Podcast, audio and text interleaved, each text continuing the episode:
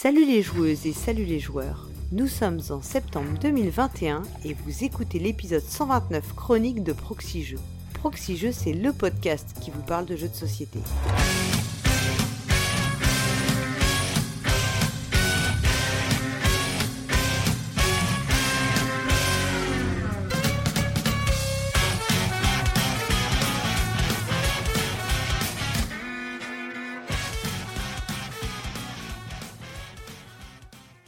A 15 mois, il nous déclarait à ce même micro J'assume pleinement la responsabilité du succès de ces chroniques et j'en tire les conclusions. Je me casse avant que la hype ne retombe en me retirant de la vie podcastoludique. Et puis, évidemment, à force d'être enfermé seul dans la plus haute tour du manoir Schutz, forcément on cogite, et puis on voit des complots partout. Il nous adresse ces ludo-parano, sorte de bouteilles à la mer, dans une époque angoissante où Asmodée et Hachette font la course aux achats frénétiques d'éditeurs, boutiques, plateformes, acteurs du monde DIC, alors que l'ombre d'une crise du commerce international plane sur tous nos Kickstarter coincés dans des containers anonymes. Et sans passe sanitaire, le voici parti au Québec pour affronter les forces du mal ludique.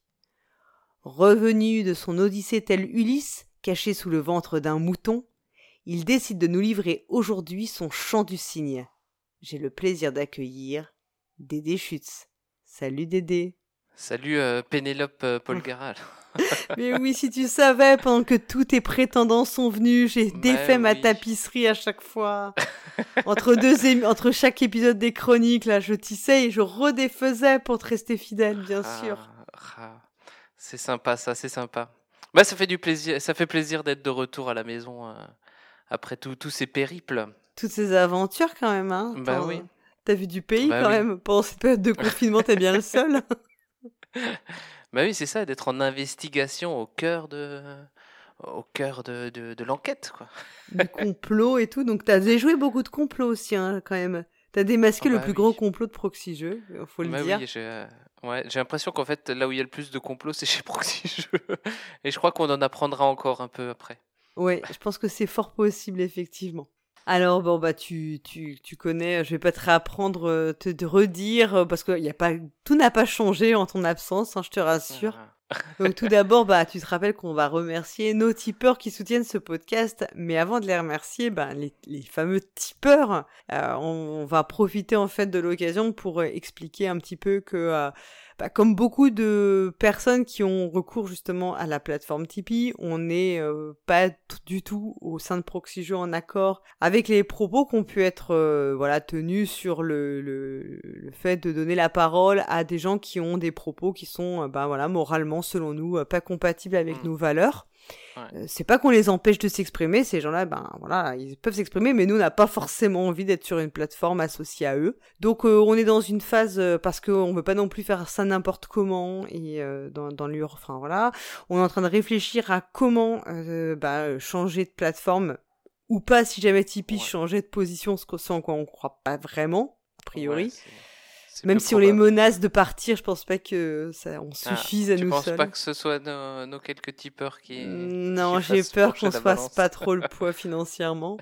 Et, euh, et du coup, donc on est en train, voilà, c'est une réflexion qu'on mène en interne. On étudie plusieurs pistes pour savoir comment faire. Donc euh, voilà, sachez que bah on, on vous remercie déjà à ceux qui nous ont manifesté notre leur soutien en fait dans cette démarche.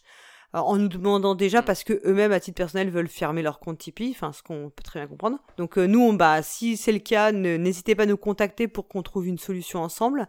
Et puis on est, je pense que euh, voilà, d'ici euh, quelques semaines, je pense plutôt vers fin octobre, on sera mieux à même de vous proposer une solution qu'on aura bien organisée parce que voilà, vous vous en doutez, euh, on- c'est quelque chose qui se fait pas en, enfin, on, c'est quand même quelque chose qui se fait pas en, claquant des doigts, c'est pas, c'est pas la bonne façon, donc euh, on, on sait pas encore exactement comment on procédera. Mais voilà, on voulait vous donner ces précisions euh, et vous expliquer un Voilà, petit peu notre démarche. Ouais. Voilà, si vous voulez en parler euh, dans, dans les commentaires, Mm. nous donner euh, votre, votre ressenti aussi par rapport à ce, à ce changement. euh, voilà. Exactement. Et puis vous savez aussi qu'on a un Discord qui est un peu plus. On a créé un Discord très un peu, enfin assez actif hein, depuis le, cet été. Ouais. Donc c'est pareil. hein, on est. Bah, si vous êtes tipeur, vous avez un. Il y a une, il y a aussi une, un channel dédié dans le Discord. Et euh, c'est parfaitement un sujet qu'on sera euh, ravi de discuter avec vous, de vous expliquer nos choix aussi, hein, de revenir, enfin voilà, sur sur ces questions. On est bien sûr à votre disposition pour pour en discuter Ouais. quoi. On avait déjà changé euh, de Patreon à Tipeee, on peut. Ouais. euh, Oh oui, on n'est on- pas. Attends, on n'est pas. On n'est pas comme ça nous. voilà. On est audacieux. On suit, on suit où va l'argent en fait. Oui. non, ça, on retirera cette phrase au montage. Attention. Ah là là. La, la censure commence. Euh, donc, du coup, on va quand même remercier les. Pour l'instant, on va les. On vous appelle les tipeurs. Les êtes bien- donateurs. Ouais, les On donateurs. remercie voilà. les donateurs. On va ou dire les mécènes, comme ou ça. je ne sais pas. Donc, euh, alors, vas-y. Alors on va remercier, on va remercier euh, Alexandre Piquet, Chacado, Nico Como, Benji LB, MCJC, Vinzar, Max Rioc, Monsieur Patate, Ladaline, Cédrix, 4-3, PF, La tête à Toto, le réseau des cafés ludiques pour leur soutien euh, voilà, collectif, Caduc, Toulouse77, Kinarbre, Sherakan, Arnaud Van Winkel, Julien Nem, Uraniman, Grovast, François Epsind. Voilà, c'est un quart des, des tipeurs, comme vous savez Mm. que maintenant on, découpe un petit peu pour que ce soit plus court. Et on remercie aussi la, la Caverne du Gobelin qui nous soutient. La Caverne du Gobelin, ce sont trois boutiques à Nancy, Metz et Pont-à-Mousson, mais également un site de vente en ligne que vous pourrez retrouver sur cavernedugobelin.com. Alors, euh, Caverne du Gobelin, euh, ça s'écrit euh, tout, euh, tout à coller. Et Ouais. pas euh, Caverne du Gobelin tout attaché, parce que sinon, euh, si vous écrivez toutattaché.com, c'est autre chose. Le Gobelin tout attaché, je crois que c'est autre chose comme caverne. C'est c'est un autre type de caverne, à mon avis. Ouais, c'est ça. Bon, alors, bien sûr, tu te rappelles qu'on revient d'abord sur les commentaires. C'est toujours le meilleur moment de l'émission. Sachant que pour l'épisode précédent des chroniques, donc celui du mois de juin, le 128, j'étais accompagnée du plus grand des commentateurs euh, devant l'éternel, c'est Twin. Et, Twin, euh, ouais, il et a- tu te rappelles qu'on avait survécu avec Twin à une, une attaque des à une zombies. Ah, Ben Ouais. oui, qui, qui a une attaque de zombies qui a bien plu à, à tout le monde euh, dans, dans les commentaires. Ouais, bon, on, on va se dire, hein, euh, Twin, c'était le seul euh, qui tenait un peu la route euh, en tant que tes co-animateurs. Ah oui, donc tu vas balancer là, c'est ça Ah, moi, je balance tout ça. bah ouais, non, mais cette histoire de zombies, ouais, c'était bien. La première Ça fois, j'ai cru que ouais? je me suis dit, ouais, il y, a un- il y a un problème de montage. Après, ah, mais non, mais c'est bizarre, il y a des, des zombies. Et après, euh, ouais, j'ai j'ai bien aimé le, Le petit la- fil la- rouge. euh, le petit fil rouge des, des zombies. Voilà. Et bah écoute, t'es pas seul puisque Gerny Lolo a beaucoup aimé euh, ce fil conducteur et euh, en précisant l'apparition finale de Evil Twin et Dark Polgara. Alors j'ai bien aimé ces petits noms qu'il nous a donnés. Là. Je me sens un peu comme une héroïne, de film, enfin, ou la Voilà. méchante, Bah, une- tu- un méchant de film et tout. C'était cool. Ouais. Et alors, euh, Gerny Lolo, il nous a aussi fait remarquer que pour les tirages au sort de, de, l'é- de l'énigme de Cargo à la fin, il faudrait peut-être pondérer les chances de ceux qui ont déjà gagné une ou plusieurs fois. Donc, on- bah écoute, on verra tout à l'heure. Si on a Si, encore euh, une, si une- victoire de Beru. Ouais, ça. Euh, ça, ça s'en prend directement. euh. oui, exactement. Alors, on a aussi Kinarbre qui, euh, lui, notait sur la, la, la chronique de Twin, donc le, enfin, bah, du coup, le Utopia consacré aux zombies, où Twin avait Ouais. fait une sorte d'interprétation de la voix de Kinarbre. Il a dit J'espère que ma, ma voix ne ressemble pas à cette interprétation. Et Twin a dit Non, mais malheureusement pour toi, c'est devenu ta voix officielle, donc tu n'as plus le choix. Voilà. peux- Bah, faut que tu lances un podcast euh, qu'une arbre comme ça, on saura euh, quelle est ta, ta voix.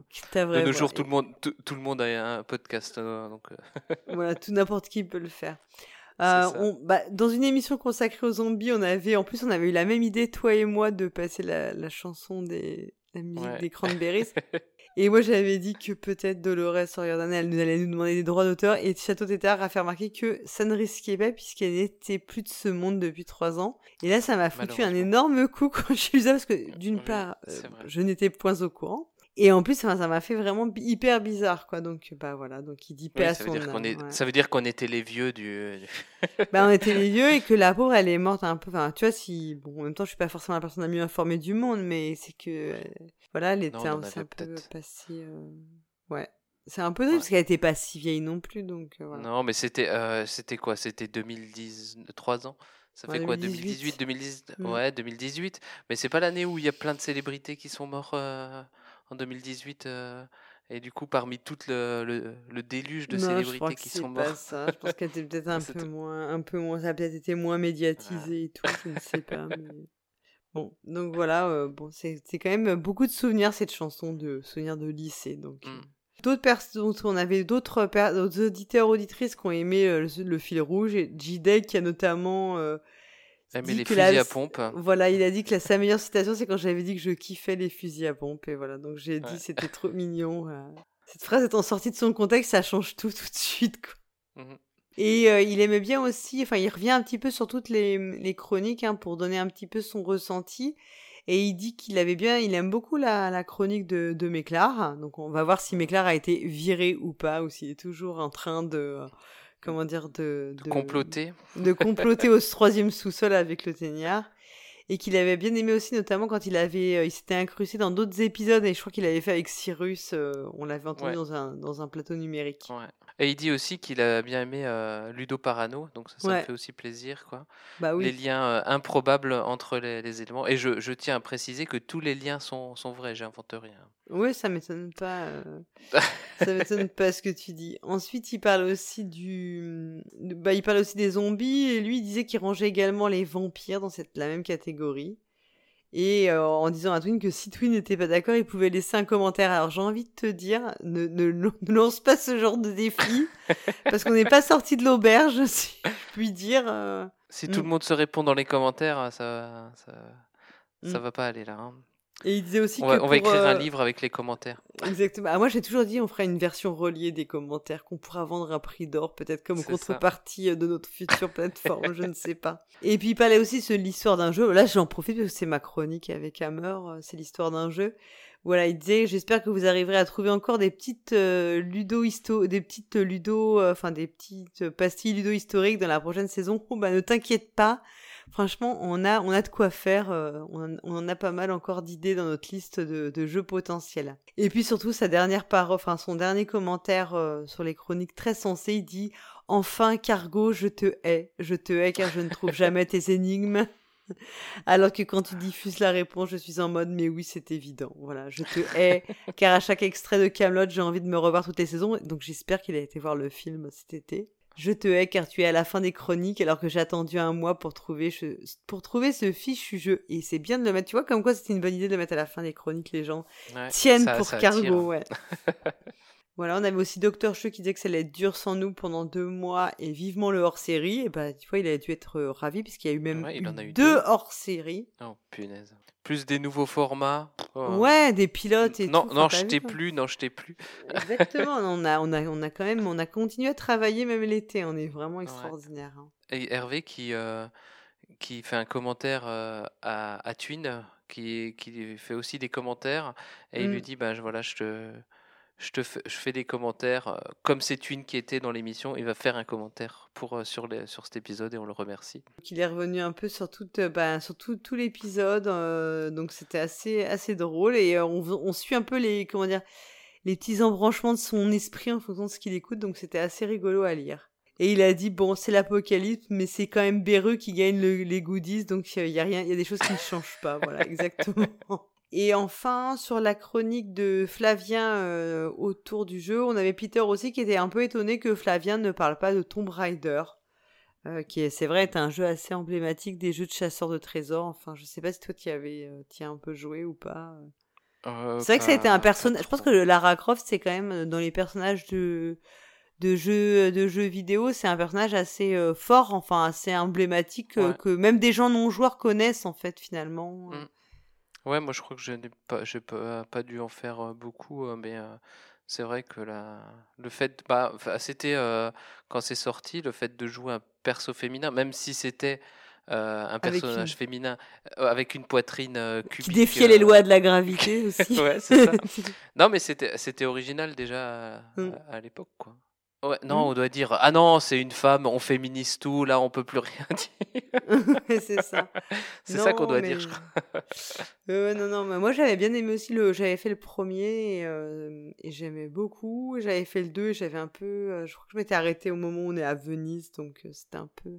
Puis j'ai pas rejoué au récent, j'ai l'impression que c'est devenu très différent. Par contre, je vous déconseille, enfin les films étaient vraiment mauvais, quoi. C'est un peu dommage parce que t'aurais pu faire Ah, des films assez pas- cool et. euh, Ouais, mais il y avait des, il y avait du sta- de la star au casting quand même. euh, Ouais, ouais, il y avait Angelina Jolie. Et alors après, il y a eu dans le même bon, personne, type de personnage un petit peu différent, mais dans le même un peu ambiance, t'avais donc, je crois qu'il en avait parlé, Flavien, t'avais euh, Nathan, Dra- Nathan Drake dans Uncharted, et je crois que Mhm. le film n'est toujours pas sorti, ou je dis pas de bêtises, hein. il doit y avoir un film qui doit sortir euh, un jour avec... euh, Ah, peut-être, ça, me, ça ne me dit rien, j'ai pas. alors mais il me semble que c'est genre un truc qu'on attend, donc euh, voilà, bon, peut-être que ce Ah. sera bien, on ne sait pas.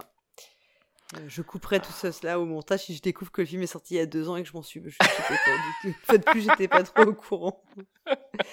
Donc on a fini ce petit retour sur les commentaires et alors à proximité, on commence à avoir à nouveau un peu d'actu Ah, parce que alors déjà on va le dire le mois prochain c'est c'est- Tadadadin. ah c'est SN. Oh, ah bah attends. punaise. Hein. On, Ça, t- ça on y a- déconne on ne l'attendait plus celui-là. Ah bah écoute franchement on se disait là euh, traverser les, le Rhin les currywurst sont chaudes. Bah, elles datent de l'année dernière, elles sont peut-être un peu périmées même, je ne sais pas. Ah. Les- Ils vont recycler leurs vieilles fournitures de l'année dernière. Leurs patates sur des, sur des bâtons et, euh, et c'est parti. Alors nous, on n'y sera pas. Donc bon, du coup, déjà, Non, ça a bah- moins d'intérêt, il faut le dire. Bah Mais ouais. il y aura quand même quelques personnes de l'équipe euh, qui seront présentes. Bon, Voilà. Cyrus, donc pff, vraiment, bon, un peu anecdotique. hein. Tout de suite, c'est moins, après, c'est moins le euh, prestige. hein.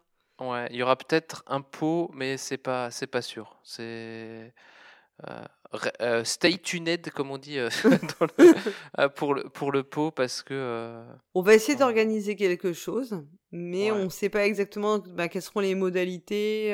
bon, en même temps, on a, on a compris qu'il y avait quand même pas mal de personnes, enfin d'éditeurs qui n'iraient pas. Donc on pense qu'il y aura peut-être Mhm. aussi plus de place, on ne sait pas trop. Enfin, c'est pas très. Donc voilà, comme tu l'as dit, il faut rester à l'écoute. Alors, euh, dans la mesure du dira. possible, on, on essaiera d'organiser quelque chose, euh, un pot, euh, comme on avait la, bah, comme on le faisait à l'accoutumée. Hein, donc euh, Ouais. c'est un moment de peut-être plutôt en extérieur, euh, dans les Mm. dans les entre deux pique-nique, halls, quoi. voilà. Un pic Ah apéro. non, à la à la bière à la Bierstube entre entre les halls. où il y a des, des petits des petits bars où on peut boire de la bière. Et puis, avant Essen, si vous êtes pas trop loin de l'Ardèche, vous pouvez essayer d'aller au festival de Ussel le week-end du 9 et 10 octobre. Voilà, donc on a euh, eu cette info. Donc, un, bah oui, les petits même les petits festivals euh, reprennent, enfin moins, moins connus Mm. que Essen ou euh, Cannes ou voilà. Bah, y Donc avait, euh, euh, ça c'est cool. Voilà, il y avait Ludimania, on en avait parlé et il y avait Lana Edrou qui y était. Ouais.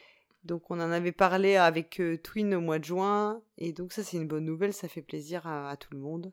Moi je sais que Ouais. à côté de chez moi il va y avoir aussi un festival le premier week-end d'octobre, donc ça va être le week-end du 2-3 à Chantilly. Donc c'est cool parce qu'on on voit que ça, ça recommence un petit peu, Ouais, ça recommence. on a un peu Ah, le premier, euh, premier week-end d'octobre euh, à, à Strasbourg, il y a aussi un festival, mais c'est un festival de bière. ah, J'irai peut-être peu quand même. pareil. hein, Mais euh, Oui, au cas où il y peut-être qu'il y aura des jeux, va voir, on sait jamais. ouais, c'est ça être on sait jamais. Peu- Voilà. J'en emmènerai moi, ça ira aussi. Oui, voilà, c'est comme ça, ça te donnera une, ok- ça donnera une excuse pour boire euh, là-bas. Ouais. Et puis, bah écoute, maintenant qu'on a parlé, de- on a fait nos petites rubriques euh, à proximité et puis nos commentaires, bah, on va attaquer euh, les chroniques. Donc tu verras, il n'y a pas tellement, il y a quelques trucs qui ont changé depuis ta dernière présentation, mais pas tant que ça. Mais je pense que tu n'as euh, jamais, euh, comment dire, enfin, tu, as écouté, j'ai mais jamais t'étais- présenté, euh, j'ai jamais présenté euh, Méclar et le Teignard. voilà. Alors tu sais que Méclar, il a été recruté pour s'occuper du courrier en fait. Ouais, j'ai remarqué qu'il répond pas bien au téléphone aussi des fois. Non, je pense que Euh, tu avais essayé de le joindre ouais. et non, ça... C'est Mais on lui avait dit les numéros hein, c'est- qui viennent de l'international ne prend pas, on sait jamais, ça peut. il avait des consignes. Donc euh, voilà, on va voir. Il n'était pas très très satisfait euh, de son ouais, poste. Hein. du- du- ouais, ni du ni de la direction, je crois. Non, voilà. Et on va voir si ça s'est amélioré pendant les vacances, parce qu'on lui a octroyé des jours de congé quand même. On est en, bon même. seigneur. Donc voilà, on Bon, on va va l'écouter l'écouter. tout de suite. Bah alors, ce rachat de proxy jeu Impossible. J'avais oublié que c'était une association. Il me reste plus que le putsch. Tu veux prendre la place de Cyrus? Je suis pas sûr qu'il va te la laisser. Hein.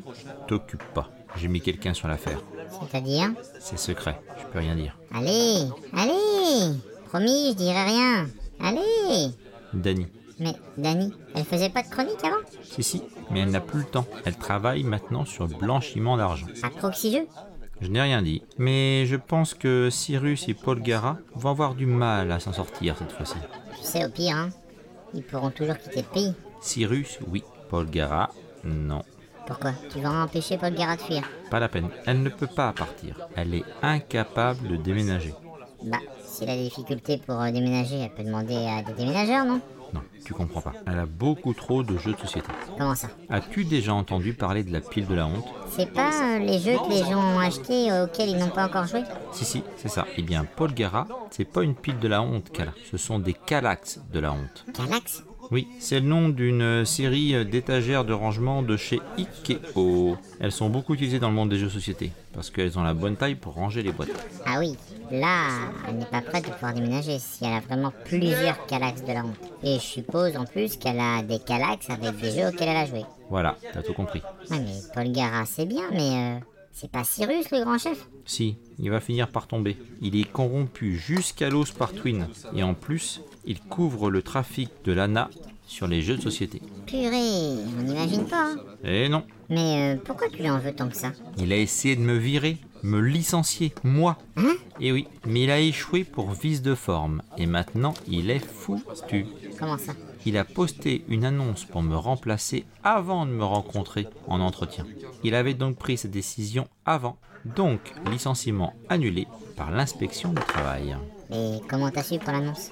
Oh, très simple. C'est grâce à une boîte de téléopérateurs du sud-ouest de la France qui a répondu à l'annonce justement. Et vu que tout le courrier passe par moi, Ah ouais, bah j'imagine que l'ambiance doit pas être géniale, hein. bah si en fait, ça se passe bien. Je pense qu'ils ont compris à qui ils avaient affaire maintenant. Et sinon, vous avez des nouveaux à la rentrée? Oui, trois. Il y a un nouveau chroniqueur, Zéphiriel, un petit jeune là, qui veut s'essayer au podcast. Ensuite, il y a un autre nouveau, euh, Hammer. Hammer Pourquoi? Tu le connais? Bah oui, c'est pas un ancien de proxy ça Ah non, je crois pas, non. Je l'ai croisé hier à la machine à café et je t'assure que je l'avais jamais vu avant. Ah bon, j'ai peut-être dû me tromper, hein. Et le troisième? Ojowin, qui va soulager Acariatre pour le site internet. Pourquoi Acariat n'a plus le temps Non, il passe ses journées à jouer à Res Arcana.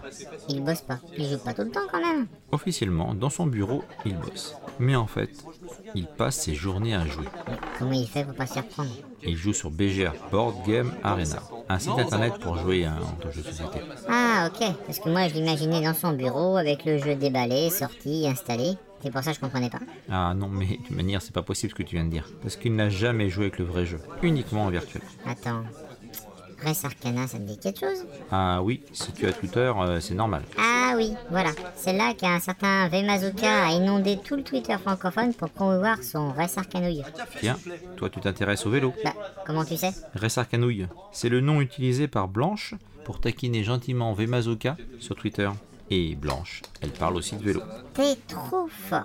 Mais attends, qui ne dit que Vemazoka et Acariatre ne sont pas en fait une seule et même personne? Ouais, c'est pas faux. Personne ne les a vus ensemble dans la même pièce. Mais bon, Acaria, de toute manière, il sort jamais, alors... Bah pourquoi? Il est allergique à l'ail et à la lumière. Oula Quant à Vemazoka, je pense qu'il doit être milliardaire au moment où on parle. Avec toute la promo qu'il a fait sur le jeu, même Renault s'y est mis. Renaud Le chanteur? Mais non, la voiture. Il existe une Renault Arcana. Purée, mais il est si bien que ça le jeu A priori oui, mais moi, euh, non, je trouve pas. Il est pas fait pour moi. Parce que moi, quand je joue à Res Arcana, j'ai l'impression d'être un ordinateur. Et surtout, il n'y a pas assez d'interaction. Beaucoup trop calculatoire pour moi pour que j'y prenne de plaisir à ce jeu. Mais euh, on peut rien dire, hein, il est bien fait, bien édité. Bref, c'est pas ton truc quoi. Voilà, je m'amuse pas trop. Et par contre, si Acariatre il joue tout le temps, il doit être hyper fort à ce jeu-là. Oui, je croyais, jusqu'à ce que Proxy Jeux organise un tournoi sur BGA. Il a été battu. Ah bah tu me rassures en fait. Moi je croyais qu'il était invincible euh, avec tout ce que tu me disais. Bah non, tu vois. Allez, c'est pas tout ça, mais il faut que j'y retourne moi. Parce qu'ils vont commencer à trouver que ma pause est un peu trop longue. Et moi aussi j'y vais. Tu vas où encore avec ta batte de baseball? Ah non mais là, euh, je vais juste faire de la cuisine. Je vais écraser un paquet de chips. Eh bien, je sais pas si on doit dire merci Méclair et Eltenière parce qu'en fait là quand même ils nous ont un peu euh, ils nous ont un peu euh, bâché là dans ce dans Ouais. ce petit échange. Mais quoi, parce que c'est c'est pas, c'est pas moi, c'est pas moi qui ai une calaxe de la honte. hein. Non, je crois que ouais, non, c'est bon, je, plaide coupable, c'est un peu moi quand même. Je peux pas dire qu'il a inventé là. Il Hmm. est très bien renseigné. euh.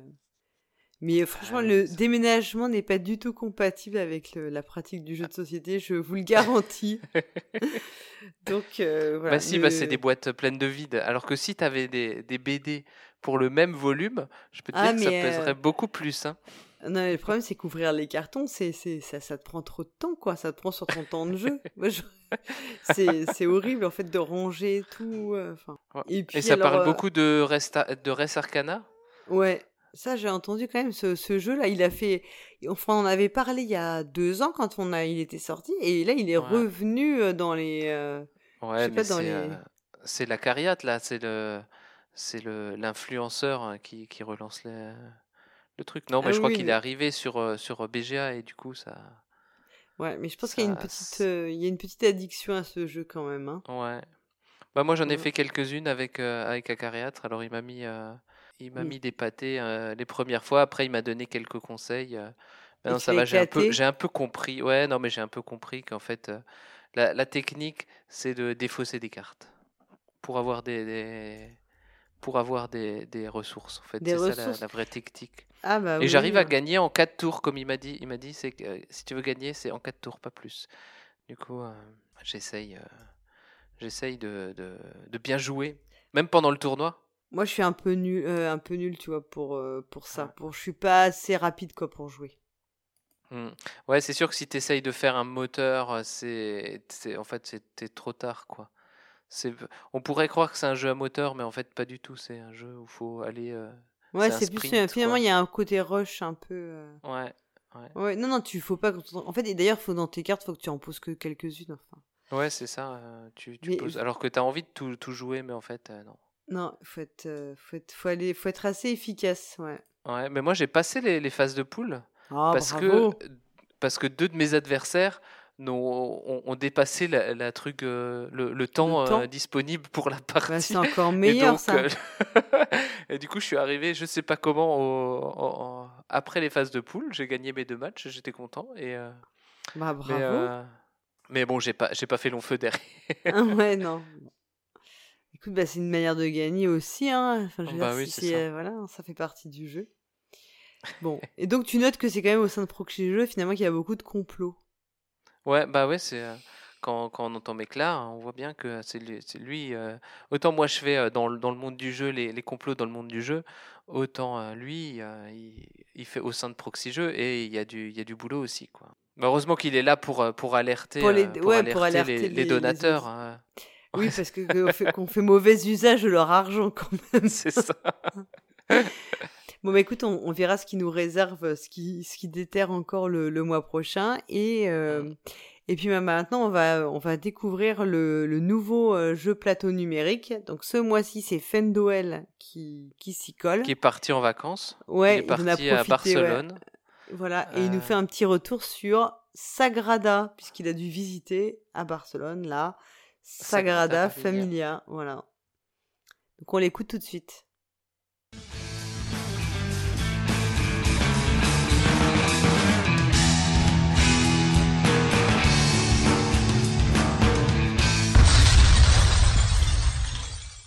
Salut les joueuses et salut les joueurs, c'est Fenwell qui vous parle. Je vous propose une rentrée multicolore des plateaux numériques en vous parlant du jeu de société Sagrada. Sagrada est un jeu compétitif dans lequel vous incarnez 1 à 4 maîtres artisans en charge des vitraux de la célèbre basilique, la Sagrada Familia. C'est un jeu de Adrian Adamescu et de Daryl Andrews, localisé par Matago et disponible chez notre partenaire. Alors ça joue comment? Ben, Chaque maître artisan aura devant lui un plateau personnel à remplir avec des dés qui vont être draftés et également avec euh, quelques contraintes de placement. Le but du jeu étant de remplir au mieux son plateau et on aura des contrats personnels et des contrats euh, communs qu'il faudra remplir. Les gagnants rapportent des points de victoire en fonction ben, justement des contrats et ben, celui qui a le plus de points de victoire sera le ou la vainqueur. Alors, l'application est développée par Direwolf Digital, à qui l'on doit beaucoup d'adaptations. Alors, j'avais par exemple chroniqué euh, celle de Riders of the North Sea, donc les pillards de la mer du Nord. L'application est en français, en italien, en anglais, en allemand et en espagnol, et elle est au prix de 6,99€ sur Android et sur iOS. Alors moi j'y ai joué sur mon téléphone Android. Le jeu possède un didacticiel vraiment pas mal, il s'agit d'une partie à deux joueurs contre une IA basique, où le début est assez guidé et la suite est assez libre. Alors ça ne permet pas de connaître tous les pouvoirs, mais il sera possible de les apprendre plus tard, qu'elles sont expliquées au début de chaque partie. Il est possible de les revoir juste en plaçant son doigt dessus. Il était aussi euh, à noter que les règles sont présentes, alors c'est dans les options, mais il faut un peu chercher, c'est dans la partie paramètres. L'application est vraiment généreuse concernant les différents modes de jeu.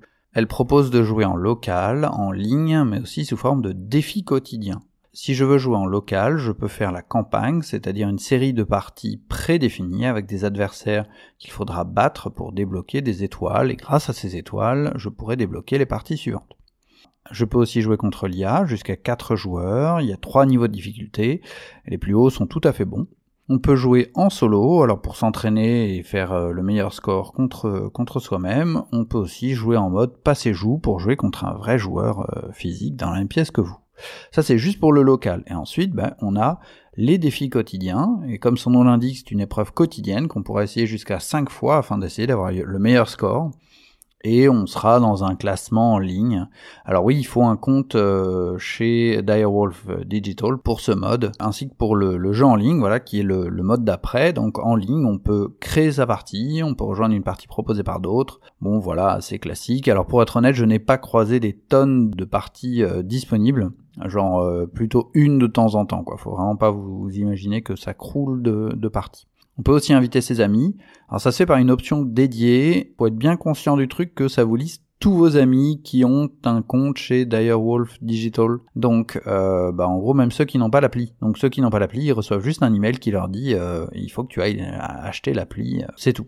Concernant les options, il y en a beaucoup. Alors certaines sont un poil compliquées à trouver, je vais expliquer. Euh, mais alors bon, évidemment, on retrouve euh, la possibilité de rejoindre les réseaux sociaux de la société qui a fait l'adaptation, leur Discord, d'acheter le jeu en version papier, de voir les classements, de voir les autres jeux de l'éditeur. On pourra aussi couper le son, alors qu'il y a un peu un style New Age. Bon, faut aimer quoi. Voir les règles. Alors les règles, elles sont présentées sous forme de différents panneaux de règles, euh, sous forme de 10 petites fiches qui résume donc les règles en, quelques pages. On peut aussi donner son avis sur l'application, alors c'est plutôt pour remonter des bugs je pense. Et enfin il est à noter qu'il existe un mode pour les daltoniens, et on a également la possibilité de cacher les actions des autres joueurs pour aller plus vite. Côté ergonomie, euh, l'application a vraiment une excellente ergonomie. Euh, elle est simple, elle reprend celle du jeu avec des jolis dés qui roulent et pas mal d'aides euh, au placement des dés. Alors ce que je veux dire, c'est que si vous pouvez placer un dé, déjà il sera souligné par un petit halo, donc au moment où vous allez le, choisir. Donc les dés qui sont plaçables, vous les voyez tout de suite. Et si vous les, vous commencez à les déplacer, les zones euh, dans lesquelles il sera plaçable seront clairement affichées par une espèce de, petit bord euh, qui sera visible. Donc il n'y a vraiment pas moyen de se tromper. Alors bon, si je voulais pinailler, je vous dirais qu'il y a euh, quelques petits détails qui sont pas super visibles, euh, et qu'il faut un petit peu aller fouiller, genre euh, les dés qu'on a laissés de côté après le draft, qu'il faut aller, il faut ouvrir un petit, une espèce de petit tiroir sur la partie haute de l'écran. mais c'est, ça va, on s'y fait.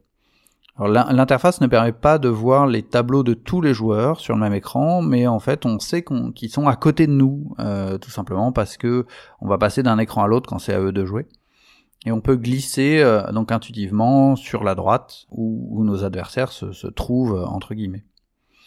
Alors notez que j'ai pas non plus noté de, surchauffe sur mon téléphone. J'ai croisé quelques bugs, mais alors vraiment très euh, genre des bugs d'affichage, des écrans qui se superposent, mais euh, ça m'a pas empêché du tout de, de, jouer. Dès que dès qu'il y a un problème, la partie de toute façon est sauvegardée. Alors, voici mon avis sur le jeu. Euh, Sagrada est une adaptation réussie du jeu de papier, qui va même plus loin que son équivalent réel, et ça fait plaisir. L'éditeur n'en est pas à son coup d'essai, ça se voit, l'ergonomie est vraiment agréable. Alors, il est à noter que pour une fois, on tiendra son téléphone à la verticale pour jouer, euh, ce qui est assez rare. Les jeux numériques sont à destination de ceux qui veulent jouer en ligne, mais aussi en solo. Alors, si c'est pour jouer en ligne ici, bah, vaut mieux avoir euh, des amis qui l'achètent aussi. Comme je le disais, il n'y a pas grand grand monde. Bon, on arrive à en trouver, mais euh, mais pas pas énormément. Et sinon, bah évidemment, jouer en, mode passé joue, hein, si vous avez des amis dans la même pièce que vous. Et ensuite, surtout pour le mode solo, bah, avec les défis quotidiens qui euh, qui sont quand même assez assez pratiques. Parce que si vous aimez le genre euh, de jeu un petit peu casse-tête, eh bien, moi je trouve que après avoir fait la, campagne, vous serez content de d'y revenir de temps en temps pour justement faire faire ce défi quotidien. Concernant le prix, alors qui est autour de 7 euros quand même. Alors ben, je pense que ça les vaut. Si vous euh, doutez d'aimer ce jeu, vous pouvez toujours euh, attendre les soldes. D'accord euh, Moi, je l'ai eu, par exemple, à, à 5 euros, 5 euros en solde. 4,60 euros. C'était tout pour l'adaptation numérique de Sagrada. Comme tous les mois, vous retrouverez bah, soit Cyrus, soit moi, donc le mois prochain, ça sera Cyrus, pour une nouvelle adaptation numérique. À bientôt, et en attendant, jouez bien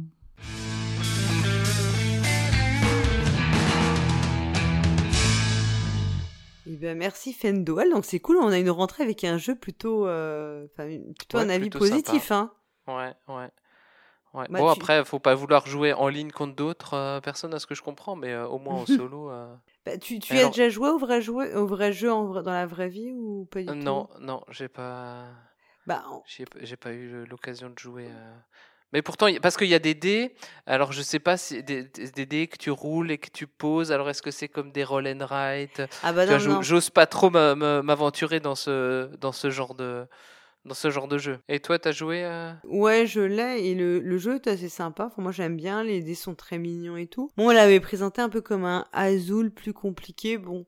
En fait, je trouve pas que ça ressemble tellement à Azul, mais bon, ça c'est. Euh, c'est pas s'il y a des couleurs euh, que tu mets côte à côte. Euh, peut-être, ouais, parce que tu composes. Après, c'est les dés, c'est super. C'est vrai que c'est assez chouette, mais il y a quelques trucs que je trouve un peu alambiqués dans le jeu, mais bon, ça n'empêche pas que ce soit agréable d'y jouer. Je sais que Cyrus, je crois qu'il avait pas trop aimé. Mais bon, il est toujours blasé, ouais. Donc... Mais oui, mais je te dis, ça, ça rapproche d'un roll and write pour lui, à mon avis. C'est pour ça que. Ça. Trop de dés, ça fait comme ça, c'est un peu agressif. Euh. c'est ça. Et après, oui, en fait, c'est parce que les dés sont. Ça s'appelle. Enfin, je, je comprends qu'il y a l'idée de la. Enfin, c'est l'idée des... de la Sagrada, c'est aussi les vitraux et le le fait que tu aies des dés translucides, enfin. Hmm. sinon, le thème est quand même un peu. Euh... Oui, t'as des cartes avec des pouvoirs d'artisan, mais c'est voilà c'est un peu une vue de l'esprit quand même. Là, il faut beaucoup d'abstraction pour te projeter. Faudrait les mettre dans un truc comme le puissance 4, tu vois. Euh, une, une, grille comme ça verticale, transparente, où tu mettrais tes dés. Et, après, à la fin, ça ferait un, vitrail vraiment transparent. Ah oui, tu pourrais faire un truc comme ça. Bon, ça, ça, coûte euh un peu plus cher à réaliser. Mais alors, du coup, là, il m'a donné envie de d'y jouer, hein, parce que il existe aussi sur Steam. Alors, je sais pas si c'est le mieux sur le ah. Enfin, dire sur tablette ou téléphone ou sur Steam. Mais comme il a fait un bon retour, euh, là, c'est. Je me dis, s'il est en solde, je vais l'acheter. Hein. Ouais, mais tu peux, tu peux le prendre, ouais, peut-être sur, sur téléphone parce qu'il se joue en vertical, il a dit. Et en fait, ça c'est pratique quand tu es en réunion. Euh, tu peux faire croire que tu lis un mail, alors que si tu tournes ton téléphone de manière en, en on pense que tu regardes YouTube. voilà, on croit que tu gardes YouTube ou que tu joues un jeu. Alors que si tu le gardes en mode portrait, on peut croire que tu, tu lis juste un, un mail, tu vois ça, ça, ça, reste professionnel, euh, même, si, euh, même si en fait tu joues. Euh, ça, c'est l'avantage aussi du télétravail quand tu travailles chez toi, c'est que tu peux jouer en même temps que tu fais une réunion, tu assistes, tu écoutes une réunion sans intérêt et personne t'emmerde, finalement, personne ne te voit si tu savoir si t'es à la verticale ou à l'horizontale. Mais bon, donc bah écoute, non, à l'occasion, je me dis oui, effectivement, en solde, j'aurais l'impression d'avoir. Faut guetter les soldes, surtout sur Steam. tant qu'on est dans le numérique. Passons à l'intelligence artificielle de chez Proxy. oui, celui que tu as démasqué euh, bah avec brio l'année dernière quand même. Heureusement que tu étais là, que tu étais vigilant. Voilà. Bah, c'est le pionfesseur euh, qui nous parle des. des... Bah, du coup, moi, j'ose plus écouter, hein, parce que franchement, euh, j'ai pas écouté sa chronique avant de venir. Je me suis dit, ah, oulala, peut-être qu'il passe des messages subliminaux, il essaie de nous, tu sais, de nous, comment dire, ah, nous phagocyter l'esprit. J'ai un peu ah. peur, hein. Bah, écoute on, va écouter euh, ensemble et, euh, euh, on va voir si, c'est vraiment, si vraiment d'un message subliminal.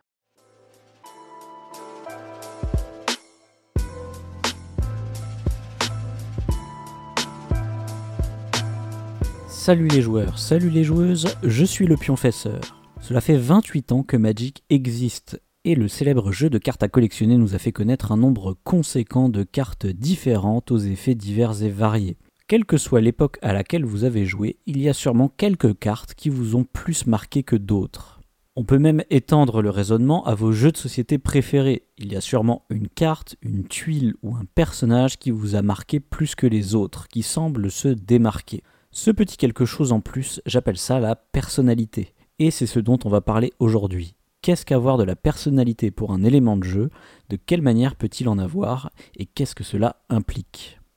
Alors, comme d'habitude, commençons par les définitions. Ce que j'appelle avoir de la personnalité, je l'ai dit un peu dans l'introduction, hein, c'est lorsqu'un élément arrive à se distinguer des autres d'une manière ou d'une autre. Ouais, autant vous dire que c'est très subjectif et que je parle ici plus d'un sentiment qui se trouve du côté du joueur plutôt que du côté de la mécanique et de la conception. Avant de donner quelques exemples pour que vous voyez mieux de quoi je parle, on va se demander comment un élément peut se démarquer des autres. Dans plusieurs articles et conférences, Mark Rosewater, le concepteur principal de Magic depuis presque une vingtaine d'années, révélait que dans l'équipe de création, ils avaient remarqué trois profils types de joueurs de Magic, et qu'ils créaient donc très souvent des cartes pouvant satisfaire ces profils. Je pense que c'est un bon début pour observer différentes manières qu'ont ces cartes d'avoir un peu de personnalité.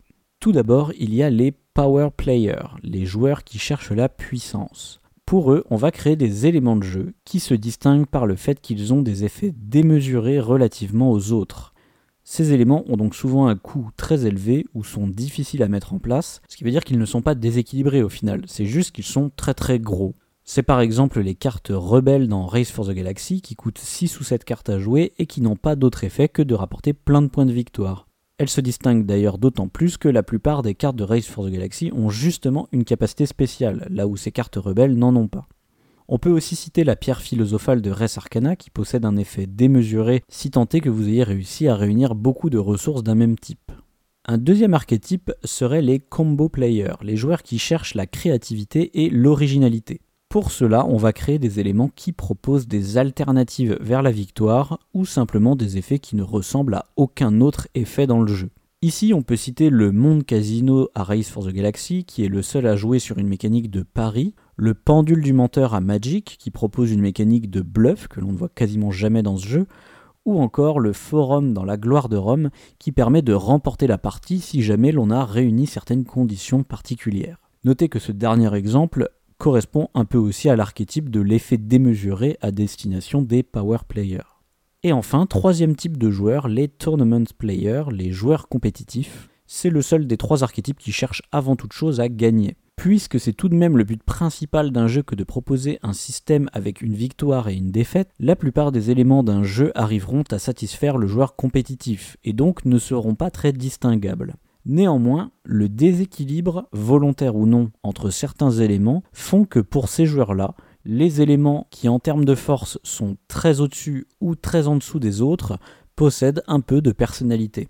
La dame aux échecs possède de la personnalité puisque c'est une pièce largement supérieure aux autres et qu'il faut surveiller en permanence. Force de volonté était une carte magique qui avait beaucoup marqué les esprits tant elle était jouée dans des decks compétitifs. On peut citer enfin l'Observatoire et la maîtresse de cérémonie dans Saint-Pétersbourg, qui étaient tellement puissants dans le jeu de base que l'on pouvait presque considérer leur acquisition comme une victoire instantanée au premier tour de jeu. Voilà donc les trois manières qu'ont les éléments de jeu d'avoir de la personnalité. Et il y en a sûrement bien d'autres. A noter qu'ici on parle beaucoup de cartes, mais au fond à peu près n'importe quel élément pourrait se distinguer des autres. On pourrait même dire que relativement au reste du monde du jeu de société, un jeu ou une mécanique de jeu peut avoir de la personnalité. Autre précision, tout ceci n'est bien sûr pas binaire. Il n'y a pas des éléments qui ont de la personnalité et d'autres non. C'est plutôt une échelle relative où il y en a qui peuvent avoir un peu, moyennement ou beaucoup de personnalité. En tout cas, cette personnalité est un ingrédient qui va épicer un élément, le rendre plus attrayant et créer un sentiment d'attachement à celui-ci. Un élément comme la porte à Kélus a fait beaucoup couler d'encre virtuelle et tout le monde s'en rappelle encore aujourd'hui, si bien qu'elle fait un peu partie du charme du jeu. Ça a l'air super dit comme ça, mais donner de la personnalité à ces éléments de jeu a plusieurs inconvénients. Déjà, puisqu'il joue précisément sur la différence avec les autres éléments, un élément avec de la personnalité sera plus dur à équilibrer, ou bien va créer des exceptions et autres interactions bizarres. C'est donc un calvaire du côté de la création ou même de la compréhension du jeu. L'autre problème, c'est qu'il est assez difficile de créer de la personnalité sur tous ces éléments de jeu, puisque justement, pour que certains se distinguent, il faut bien qu'il y en ait de plus basiques. Bon, c'est à relativiser car il n'y a rien à voir entre les cartes des aventuriers du rail qui sont purement mathématiques et sans personnalité, et un jeu comme Race Arcana ou Race for the Galaxy où les cartes sont toutes strictement différentes. En fait, on peut même constater de manière générale que la très grande majorité des jeux sont justement conçus pour les tournament players, les joueurs compétitifs. Attention, ça inclut bien les jeux coopératifs dans le tas. Je veux juste dire par là que ces jeux-là sont des systèmes qui ne cherchent qu'à valoriser la victoire ou la défaite. Et c'est bien normal car ces jeux sont les plus simples à produire. On trouvera donc souvent des éléments qui ont de la personnalité au sein de ces jeux qui possèdent à côté de ça plein d'autres éléments plus banals. On peut citer néanmoins un jeu qui se distingue vraiment du lot et qui lui semble être plutôt orienté vers les joueurs en quête de créativité et d'originalité. Ce jeu, c'est Rencontre Cosmique, qui joue sur le fait que le système de jeu est banal, mais chaque joueur disposera d'un pouvoir avec beaucoup de personnalité qui va complètement briser ce système banal. Et bien entendu, chaque pouvoir ne ressemble en rien aux autres, en tout cas dans le jeu de base, ce qui renforce cette personnalité. Certains qualifieront ce jeu de chaotique d'ailleurs. Pas étonnant que ce jeu ait ensuite inspiré Magic ou encore des auteurs comme Bruno Feduti qui utilisent souvent ce genre d'éléments avec de la personnalité dans ses jeux, l'exemple typique étant les rôles ou les bâtiments spéciaux dans Citadel. À titre d'exemple, je n'ai jamais joué à son jeu Ad Astra, pourtant je sais pertinemment qu'il existe une carte qui vous fait gagner la partie si vous arrivez à avoir exactement 42 points de victoire. Le simple fait que j'ai entendu parler d'un élément aussi spécifique d'un jeu auquel je n'ai jamais joué et dont je connais même pas les règles, c'est bien parce que cet élément se distingue et que tout le monde a envie d'en parler. Pour conclure, dans beaucoup de jeux de société, on constatera des éléments, que ce soit des cartes, des mécaniques ou autres, qui possèdent de la personnalité, se distinguant d'une manière ou d'une autre des autres éléments. On les retiendra parce qu'ils sont particulièrement démesurés, parce qu'ils utilisent une mécanique originale, ou encore parce qu'ils sont particulièrement puissants ou au contraire complètement inutile pour mener à la victoire. La personnalité est quelque chose de très puissant et va faire que cet élément, mais aussi de manière générale le jeu, restera dans les mémoires. Le désavantage de tout cela, c'est que cela peut rendre le jeu chaotique et donc moins maîtrisé par son auteur. Il faut donc pour ces auteurs veiller à garder le contrôle sur leur jeu tout en essayant de créer une recette qui arrive à avoir du goût. Et vous, est-ce que vous connaissez des éléments de jeu qui ont de la personnalité? Pensez-vous qu'il existe des jeux comme Rencontre Cosmique qui tournent autour de ça? N'hésitez pas à me le dire dans les commentaires et d'ici là, jouez bien. Ben, merci le pionfesseur pour cette chronique. Alors oui, la personnalité des cartes et des accessoires de jeu comme la porte à Kellus, on s'en souvient, même si elle n'est pas euh, toujours utile euh, pour, certains. Euh, ça, marque les, esprits quoi. Ouais, les cartes qui ont qui ont un pouvoir, un pouvoir fort ou qui, qui permettent des combos. Euh. C'est toujours plaisant de, de, mettre une carte qui rapporte plein de points de pouvoir, hein, comme ça, paf. Attention, on va reparler de Res Arcana dans deux secondes, là, je le sens arriver. Ouais mais, ouais, mais il en a parlé, il en a parlé dans, dans sa chronique, bien sûr, de Res bah Arcana. Oui, mais on peut, mais on peut pas en reparler encore une fois, là, on va croire qu'on est vraiment... Ouais. On est vraiment acheté là, c'est pas possible. Bah, c'est bah, toujours intéressant de cette analyse. Euh, bah, de toute façon, on l'a dit, hein, le professeur il aime beaucoup euh, les cartes, enfin les comme ça, qui ont des pouvoirs et qui ont quelque chose d'un peu unique aussi, qui les rendent un petit peu uniques. Alors, mais par contre, je crois que j'ai repéré une petite erreur dans, dans, sa chronique où il parle des, des cartes rebelles de, euh, de Race for the Galaxy. Et il dit qu'il faut dépenser beaucoup de cartes pour les, pour les jouer, alors que les cartes rebelles sont en enfin sont toujours enfin sont toujours alors est-ce que sont, sont toujours euh, militaires? Mais il me semble qu'elles sont pour le pour le moins toujours euh, toujours que tu achètes avec, avec ta force militaire donc tu dépenses pas de cartes ça dépend combien tu as posé de ouais. Bah, ouais. donc c'est bizarre. Je, euh, vous, vous, nous direz dans les commentaires si, si, si vous, comme, comme moi, vous pensez qu'il s'est trompé. bah, si c'est trompé, c'est que c'est plus une IA alors. C'est le ah, vrai.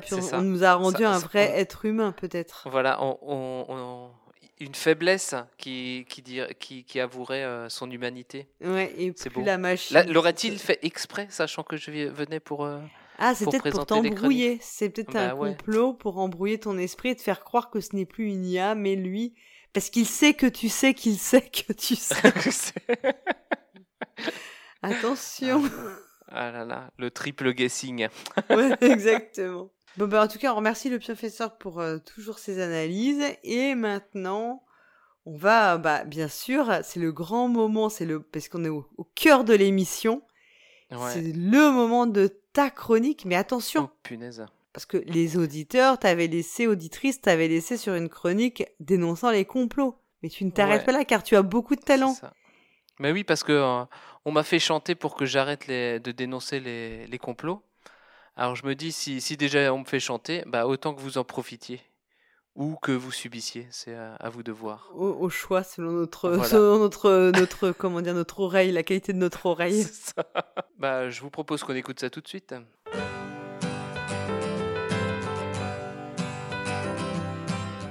Tu étais venu en train au cœur du mois de juin pour chercher des nouveautés et même des jeux trop bien. Au détour d'une partie d'un jeu de pose d'ouvrier, ton regard m'a ébloui, je pouvais plus gagner. Isabelle, mon amour de PEL, seras-tu cette année à la messe des Suns Isabelle, ne dis pas non au meeple, grâce à qui nos deux vies s'entremêlent. Dans la halle numéro 3, au stand Aurora Game, je t'ai parlé agricola, mais ton cœur était totem. Comme la file de la buvette était vraiment sans fin, on en a profité pour aller au Burger King.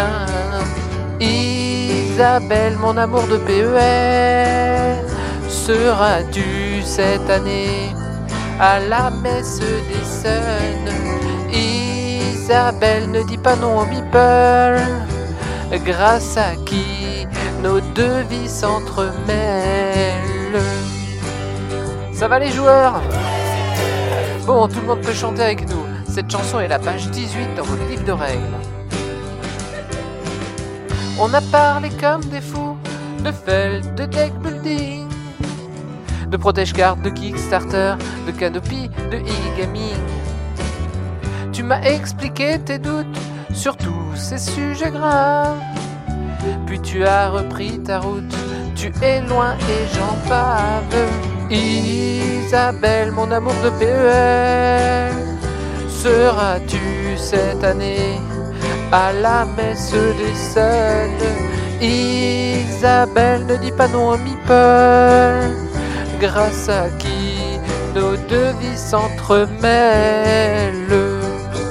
Isabelle, mon amour de PEL, seras-tu cette année à la messe des Suns Isabelle, ne dis pas non au meeple, grâce à qui nos deux vies s'entremêlent?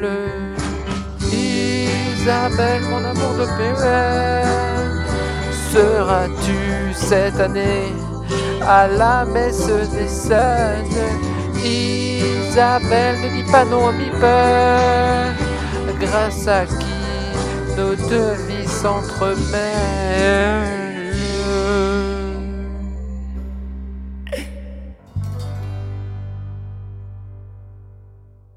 Bon, alors écoute, je sais pas si on doit te remercier parce qu'en fait, tu, tu as enregistré cette chanson au début de l'été. C'était un peu une- un essai. Et depuis, on a eu quand même eu un été pourri. On peut le dire. Est-ce que c'est ta- est-ce qu'il y a un lien de, de cause à effet? Je, je pense que euh, je pense que c'est ça. Après, prévenez-vous, pr- euh, préparez-vous un, un- un hiver rude parce que euh, je vais continuer. À Tu vas continuer à chanter.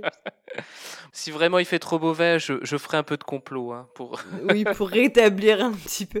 Mais alors donc toi, PEL, il s'en passe des choses, toi, quand tu vas à PEL, dis donc, Ben dis-moi. Oui, ben oui, c'est ça.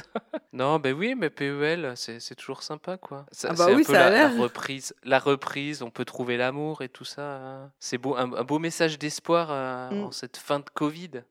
Allez, je dis fin de Covid, hein, on, on extrapole un peu. Oui, t'es super optimiste surtout. En plus, c'est un- une, une ode d'amour à Madame Schutz quand même. Hein. Oui, c'est ça. Oui, on peut, on peut avouer que Madame Schutz s'appelle Isabelle. On, Mais on je- sent la muse, remarqué- on sent la muse qui a guidé voilà, le poète. c'est ça. Moi, j'avais vu que ça marchait aussi avec Fendoel, donc euh, peut-être une, une version un bis pour, euh, pour l'album, une ver- Oui. la, la- la chanson cachée. Moi, c'était mignon. Moi, j'ai trouvé ça très mignon et tout. Et, euh, et je ne t'imaginais pas aussi, euh, et aussi poète, franchement. Bah voilà, c'est mon côté fleur bleue, ça. Mm, On ouais, ouais, tout pas, à fait. Non, fait, euh, très romantique, ouais, ouais. Le, un des défis de ça qu'on ne connaissait pas, ouais. Bah oui, il faut, faut un peu se renouveler, euh, faire des nouveautés, faire des nouvelles bêtises. Et puis c'est beau ces Voilà. histoires d'amour, c'est un peu comme la prochaine chronique qui arrive, qui est aussi une chronique en amoureux quelque part. On peut révéler ça aussi. Hein. Ah bah oui. En plus avec un titre assez évocateur puisque euh, on va découvrir une nouvelle chronique de la sé- proposée Ouais. cette saison, donc euh, proposée par Lana et Drew. Donc la, la saison dernière, ils nous avaient euh, parlé financement participatif avec Tomber dans le Ouais. pledge. Cette année, ils nous proposent une nouvelle chronique qui sera consacrée aux voyages et aux villes. Et donc, euh, ça s'appelle très logiquement au plateau comme à la ville. Et donc, on va les écouter tout de suite.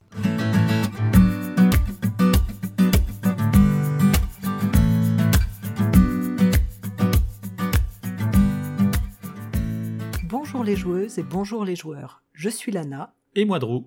Cette année, nous allons vous présenter un nouveau format de chronique, au plateau comme à la ville. C'est un format qui va nous permettre de partager avec vous notre amour des voyages et notre passion pour le jeu de société. Dans chaque chronique, nous regarderons comment une ville a inspiré des jeux, par ses monuments, son histoire, ses personnages célèbres, et voire même parfois uniquement par des préjugés. Soyons clairs, nous n'avons pas joué à tous les jeux qui seront cités, et il est possible qu'on ne cite pas tous ceux qui parlent d'une ville. Mais promis, on évitera les Monopoly, Trivial Poursuite et les Aventuriers du Rail qui ont été déclinés dans tous les pays et villes possibles. Pour cette première chronique, préparez votre baluchon et votre roulette à pizza. Nous partons en Italie voir Florence. Florence qui? D'accord, nous allons revisiter la magnifique ville de Florence. Florence est la capitale de la région toscane. C'est la huitième ville la plus peuplée d'Italie, avec un peu moins de 400 000 habitants. Elle a été fondée sous l'Empire romain, mais les jeux ne mettent pas à l'honneur cette période. L'époque pour laquelle Florence est connue, c'est la Renaissance. Au centre-ville, les monuments sont souvent de cette époque. D'ailleurs, nous n'avons pas trouvé de jeux qui mettent en avant la Florence contemporaine. Tous les jeux ciblent les années d'or de la ville, c'est-à-dire entre le XIIe et le XVIe siècle. La ville était tellement influente qu'elle a imposé sa monnaie le florin dans toute l'Europe, ce qui explique qu'on la retrouve dans de nombreux jeux. À la Renaissance, la ville est alors en plein essor artistique grâce au commerce et à l'artisanat très développé, ainsi qu'à un mécénat privé très riche qui soutient l'art. Si vous voulez en savoir plus sur cette période, je vous invite à écouter la chronique de notre copain podcasteur Twin dans sa pastille consacrée à la Renaissance dans les chroniques numéro 127. Florence a même été la capitale de l'Italie de 1865 à 1870. Florence est en effet une grande ville d'Italie, et à ce titre s'est battue contre d'autres grandes villes pour garder ce statut. Cette guéguerre est bien représentée dans Prince de la Renaissance, un jeu de pose de tuiles et d'enchères sorti en 2003, un jeu de Martin Wallace, où nous allons gagner des points en faisant s'affronter cinq grandes villes d'Italie l'une contre l'autre. Nous chercherons à attirer les meilleurs artistes, ferons de la politique et utiliserons des tuiles de traîtrise pour nous aider dans cette guerre de clochers. En parlant de clochers, le cœur historique de la ville est riche en monuments. C'est un véritable musée à ciel ouvert. Nous y trouvons de très nombreuses églises, places et musées. Dans le jeu Firenze, qui veut dire Florence en italien, un jeu de 2010 de Andrea Steding, il va d'ailleurs s'agir de construire les plus hautes maisons tours pour les grandes familles florentines. Allons tout d'abord à la cathédrale Santa Maria del Fiore, autrement appelée le Dôme ou Duomo, pour l'immense coupole aux tuiles romanes qui offre une vue magnifique sur la cité. La cathédrale est richement décorée, notamment avec son sol en marbre, et on trouve aussi des peintures dans la cathédrale comme celle représentant la Divine Comédie de Dante. Dante est en effet une figure emblématique de Florence à l'époque médiévale. Poète, écrivain, penseur et homme politique florentin, il a inspiré des auteurs de jeux pour les différentes facettes de sa personnalité. On peut citer notamment The Age of Dante, Montaperti en Compaldino, un jeu de 2010 de Roberto Chiavini. C'est un wargame, il traite de l'aspect politique du personnage du guelfe Dante et des expéditions qu'il mène contre les Gibelins. Les guelfes et les Gibelins étant deux factions diamétralement opposées politiquement. Sa qualité d'écrivain, connu surtout pour la Divine Comédie, est relayée dans des jeux comme Dante Alighieri, Commedia Inferno de Federico Latini, un jeu de collection de cartes en financement participatif annoncé pour 2021. On trouve Dante's Inferno, un jeu de Dave Ekins sorti en 2003 qui va nous amener à combattre Lucifer sur une mécanique de placement de tuiles. Je peux citer également Hell's Rising, Dante's Adventure, un jeu KS de JJ Melissa dans lequel on cherche à récupérer des âmes à l'aide des pouvoirs de nos cartes.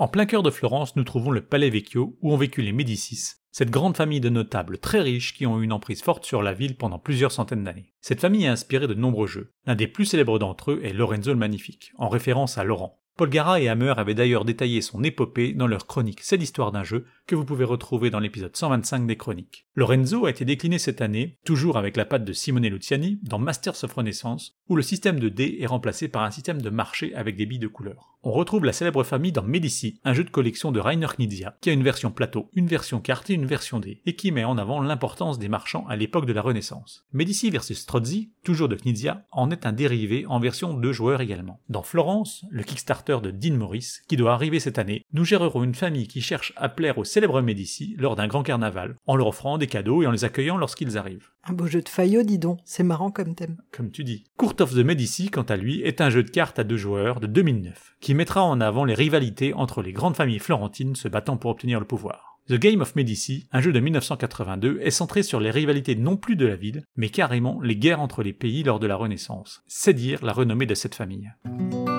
Le palais des Médicis, devenu l'hôtel de ville actuel, se trouve sur la place de la Signoria. C'est le nom du conseil de neuf membres dirigeant la cité, huit issus d'une corporation et le neuvième d'une famille influente. On retrouve cela dans le jeu Signori, ou Signorier, où l'on est à la tête d'une famille qui cherche à obtenir un maximum de prestige, en envoyant ses garçons en mission diplomatique et en mariant ses filles avec des bons partis. Si vous voulez en savoir plus, je vous invite à réécouter l'épisode pilote de T'as joué à quoi dans Les Princes de Florence, un jeu de 2000 de Wolfgang Kramer, nous allons chercher à attirer de grands artistes et savants dans notre palais. Sur la base d'enchères, nous devrons construire des bâtiments sur notre plateau personnel pour y faire venir des spécialistes de leur profession, des physiciens, astronomes, sculpteurs ou poètes. On retrouve là la volonté de la famille de Médicis et autres familles riches de faire de Florence la ville de l'art par un mécénat soutenu permettant d'attirer les plus grands artistes de l'époque.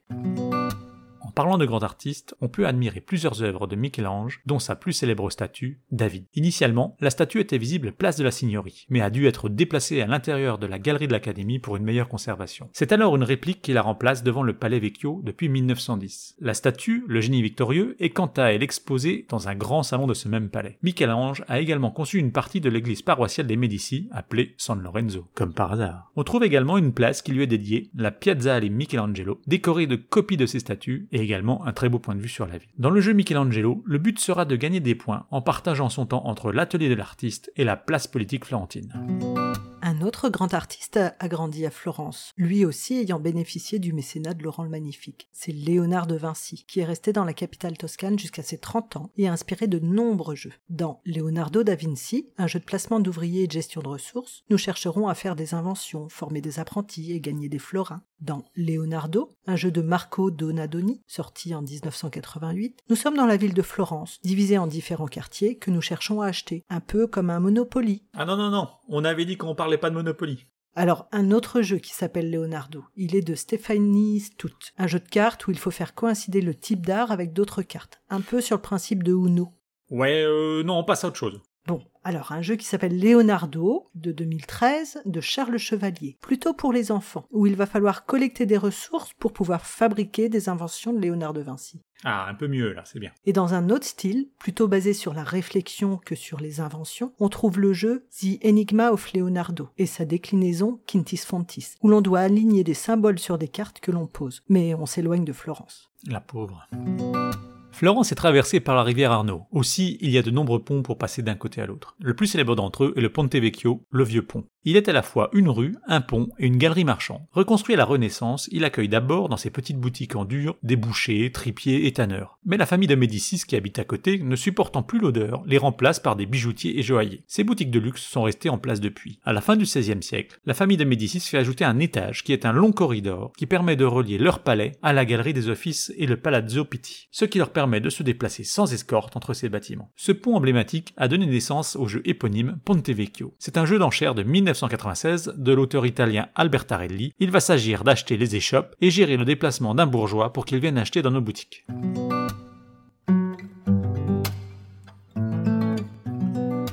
Voilà, nous espérons que cette première promenade ludique vous aura autant donné envie de jouer que d'aller en Toscane. Quant à nous, on reprend la route et notre sac de jeu pour vous emmener bientôt dans une autre destination. Une ville qui vous tente en particulier? Suggérez-le nous dans les commentaires. En attendant cette prochaine visite, Jouez bien.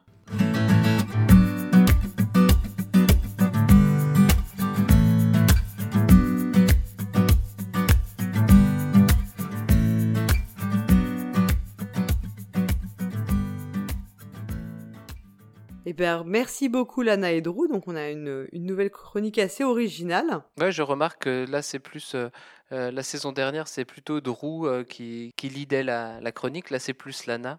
Ça, Ouais. ça fait un, un bon équilibre dans, dans le couple de présentation. Voilà, et moi ça m'a fait rire parce qu'ils ont fait une petite blague sur le fait que ça s'appelle, enfin Florence soit aussi un prénom et ça m'a rappelé euh, une blague euh, très mauvaise. Donc euh, tu connais la différence entre une, une fille de Bécon les Bruyères et une fille de Florence? Non. Bah la fille de Bécon les Bruyères peut s'appeler Florence, mais la fille de Florence ne peut pas s'appeler Bécon les Bruyères.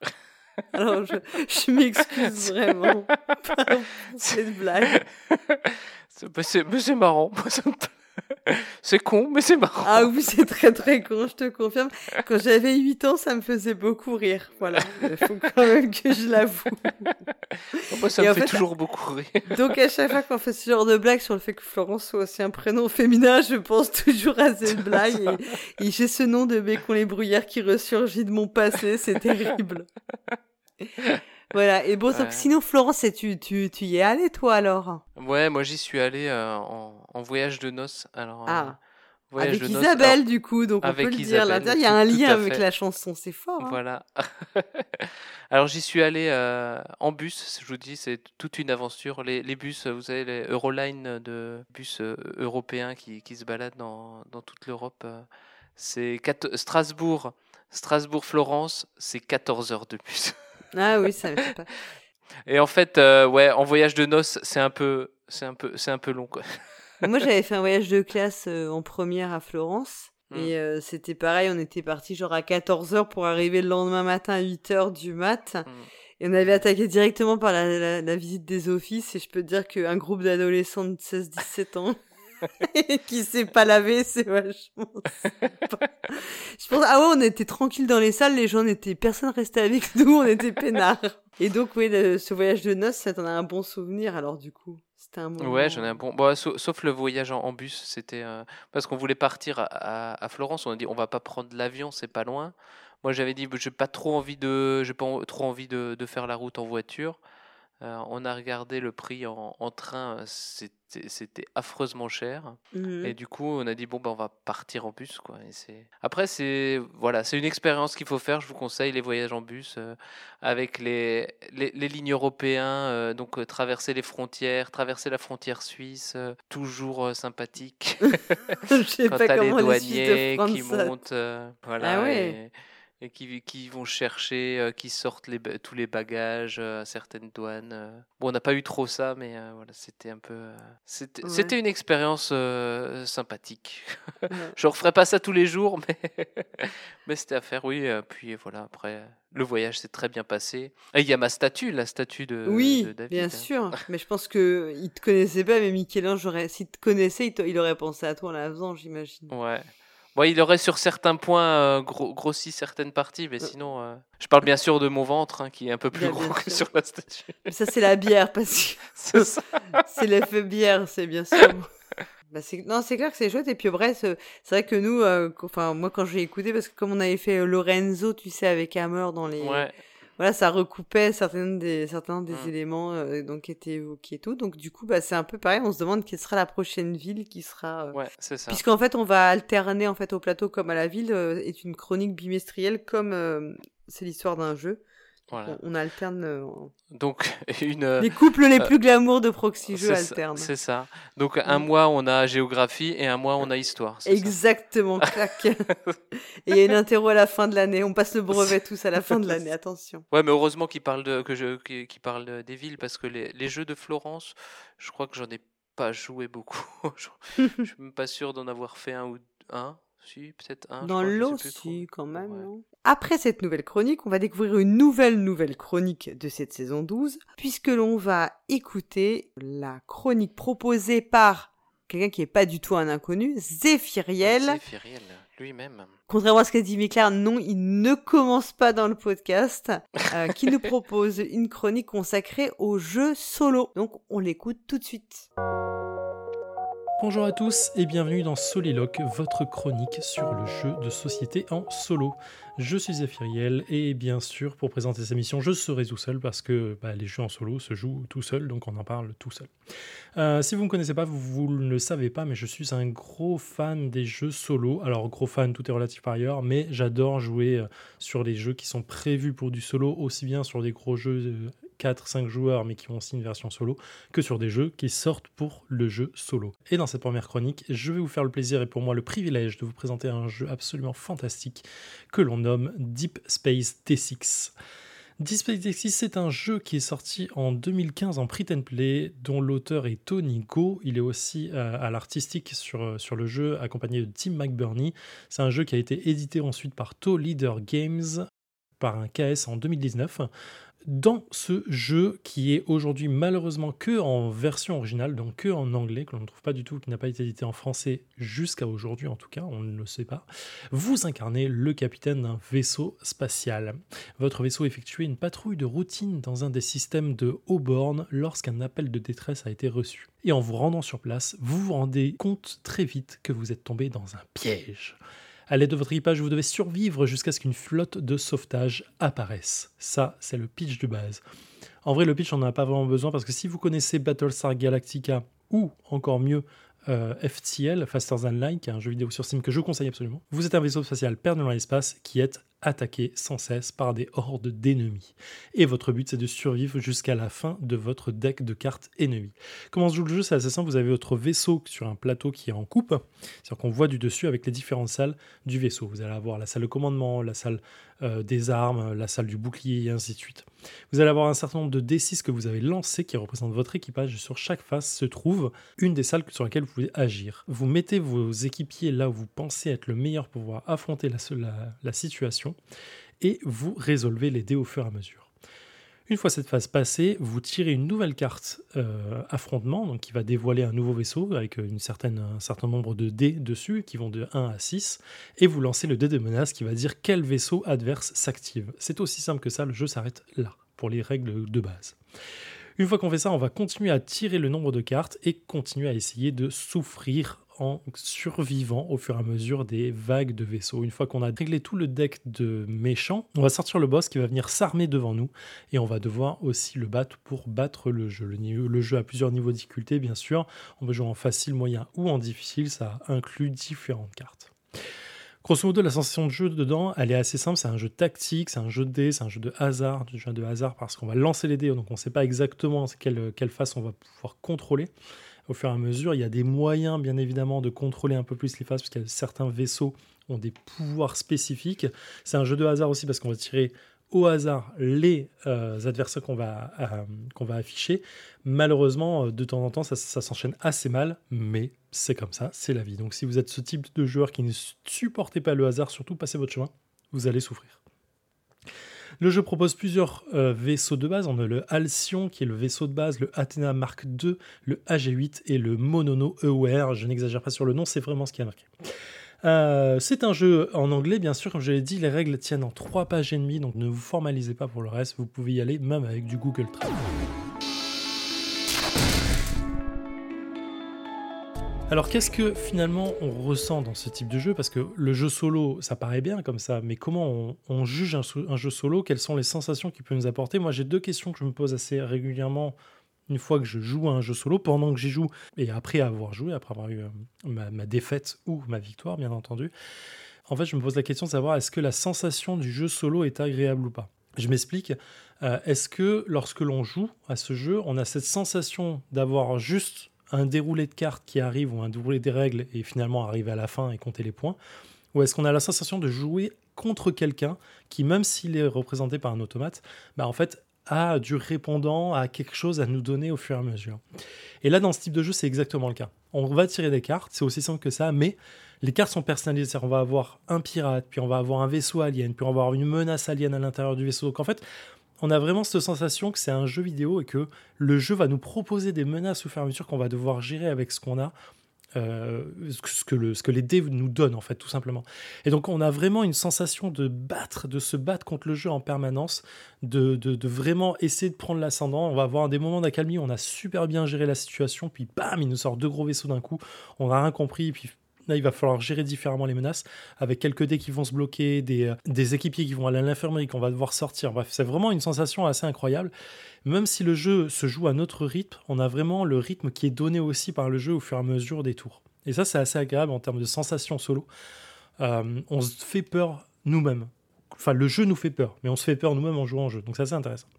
Et la deuxième question que je me pose, c'est est-ce que le jeu a de l'amour à nous offrir? C'est-à-dire, en fait, est-ce qu'il est nous aime? Est-ce qu'il a envie de nous donner quelque chose Ou est-ce qu'il a envie de nous, nous, nous, nous, poutrer un peu la gueule, tout simplement? Eh bien, là, c'est le cas. En fait, le jeu, il nous aime pas et il nous fait savoir très vite. C'est vraiment dans les premières cartes qu'on sort, bam, il y a vraiment des, des, des ennemis qui sortent qu'on va devoir gérer, euh, qu'on va avoir défoyé d'un côté. Et puis voilà, il y, a vraiment cette sensation de le jeu se bat contre nous, qu'on a un, adversaire qui est, qui qui est informe, hein, qui est vraiment sous forme de carte, mais qui est quand même là. Il y a d'autres jeux qui donnent pas cette sensation, c'est pas forcément grave, mais il y a d'autres jeux qui donnent que cette sensation de, de nous donner des infos et on doit juste les traiter de notre côté et nous faire notre propre score et à la fin on n'a rien. Là c'est vraiment pas ce type de jeu, il n'y a pas de scoring, il y a vraiment que la survie qui compte. Voilà, c'est vraiment pour moi, un jeu, c'est ce petit bijou, c'est ce genre de petit jeu que je sors dès que j'ai 20-30 minutes. Je sais que, que je vais m'éclater avec une petite musique d'ambiance type euh, FTL ou Battlestar Galactica derrière, comme je t'ai dit avant. Vraiment, vous mettez en petite ambiance, vous faites ça pendant 20 minutes. Je vous assure, vous sortez avec des sensations et des trucs dans la tête. C'est vraiment, vraiment, vraiment stylé. Voilà. Donc je répète, Deep Space D6, euh, c'est de la VO hein, malheureusement, mais vraiment avec Google Trad, on s'en sort très rapidement dans ce jeu. Euh, il est en print and play, c'est par l'auteur Tony Go, qui est aussi à l'artistique avec Tim McBurney, éditeur chez To Leader Games pour des durées d'environ 30 minutes. Euh, ça doit se trouver en occasion sur Ocaseo ou sur d'autres sites. N'y allez pas sur eBay, les gens abusent encore sur les prix là-dessus. Mais vraiment, c'est un tout petit plaisir à se faire. Et voilà, c'était pour la première émission de Soliloque. Voilà, messieurs, dames, je vous souhaite la bonne journée. Prenez soin de vous, jouez bien. Ciao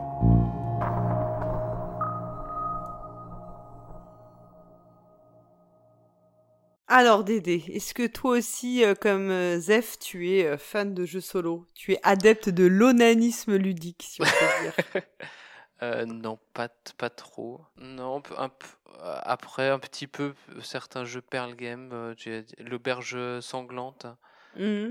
que je, qui, qui, est pas mal, ou le, le 3 Dice que, je fais, que je fais de temps en temps en, solo, mais sinon, non, pas trop, euh, pas trop, de, pas trop de jeux solo. Mais, euh. C'est pareil, moi j'en ai pas trop. Bon, un petit peu par moment. Puis quelques jeux, tu sais, euh, auxquels personne ne veut jouer, auxquels je joue en solo en faisant tous les personnages, ce qui est un peu. Bon, après, il y a certains jeux d'enquête qui se prêtent bien en solo, quoi. Donc. Mais voilà, mais euh, là, moi, le jeu dont il parle, j'en avais pas euh, du tout entendu parler, donc c'était assez intéressant ce retour. Et j'ai quand même noté que Zephyriel est très malin parce que il a réussi à placer dans, dans sa chronique Battlestar Galactica. Donc il faut savoir que cette chronique, c'était le pilote qu'il avait envoyé euh, comme euh, comment dire pour nous pour me proposer un peu euh, pour proposer un peu son concept. Et forcément en parlant de Battlestar Galactica ben c'était évident que Cyrus allait euh, allait adorer puisque c'est un voilà c'est une série et un jeu que Cyrus adore. Ah il a il a bien joué le truc au, ouais, il a bien joué au mercato hein.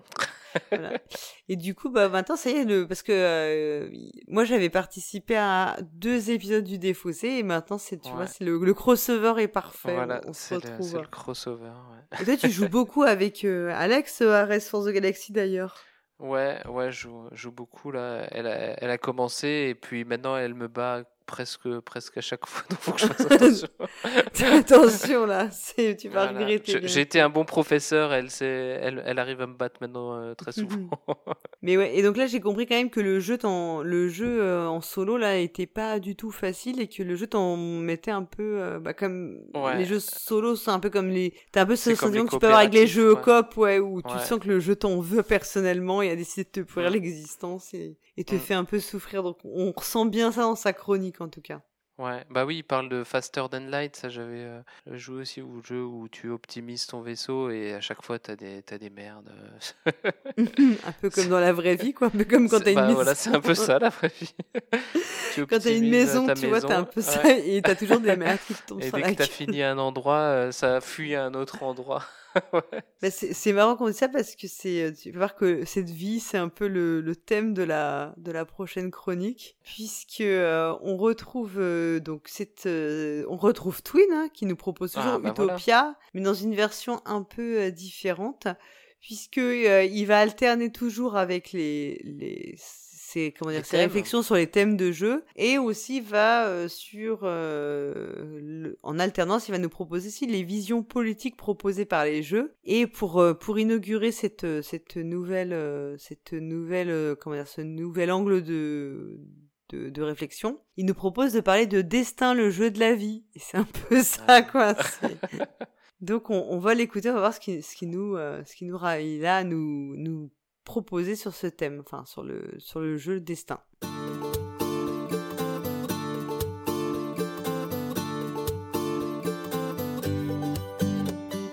Bonjour, bienvenue dans la chronique Utopia. Je suis Twin et la chronique Utopia continue d'analyser comment les jeux de société représentent ou reflètent le monde.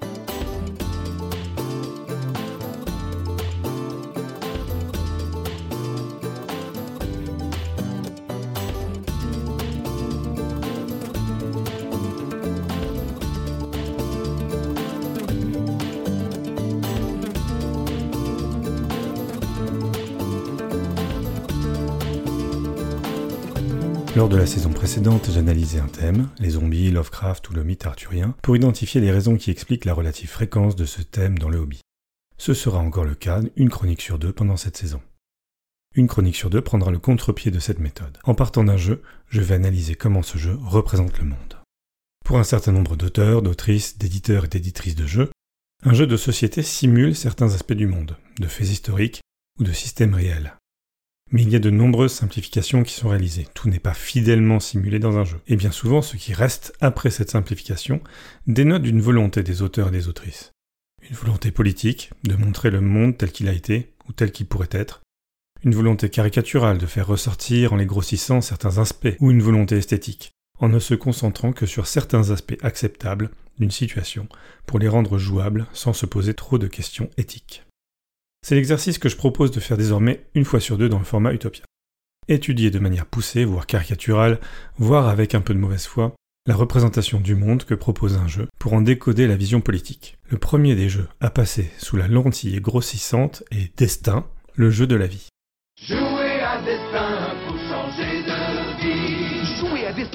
D'autres habits. Celui d'un pilote qui court sur les circuits. Celui d'une mariée à qui destin sourit. Celui d'une vedette du Tour Paris. Celui d'un milliardaire pour qui rien n'a de prix. Jouer à destin pour changer de vie. Destin, plusieurs vies dans une partie. Destin, en anglais The Game of Life, est un jeu crédité à Roy Bunclammer et Bill Markham de 1960, notamment publié par Hasbro et MB. Voici comment le jeu se présente lui-même. Tournez la roue pour changer votre destin. En route pour l'aventure, ou une vie de famille riche en rebondissements. Le plus riche gagne la partie. Déplacez votre voiture de la case départ jusqu'à la case retraite. Et vivez une vie extraordinaire faite de multiples aventures. Lorsque tous les joueurs prennent leur retraite, le plus riche remporte la partie.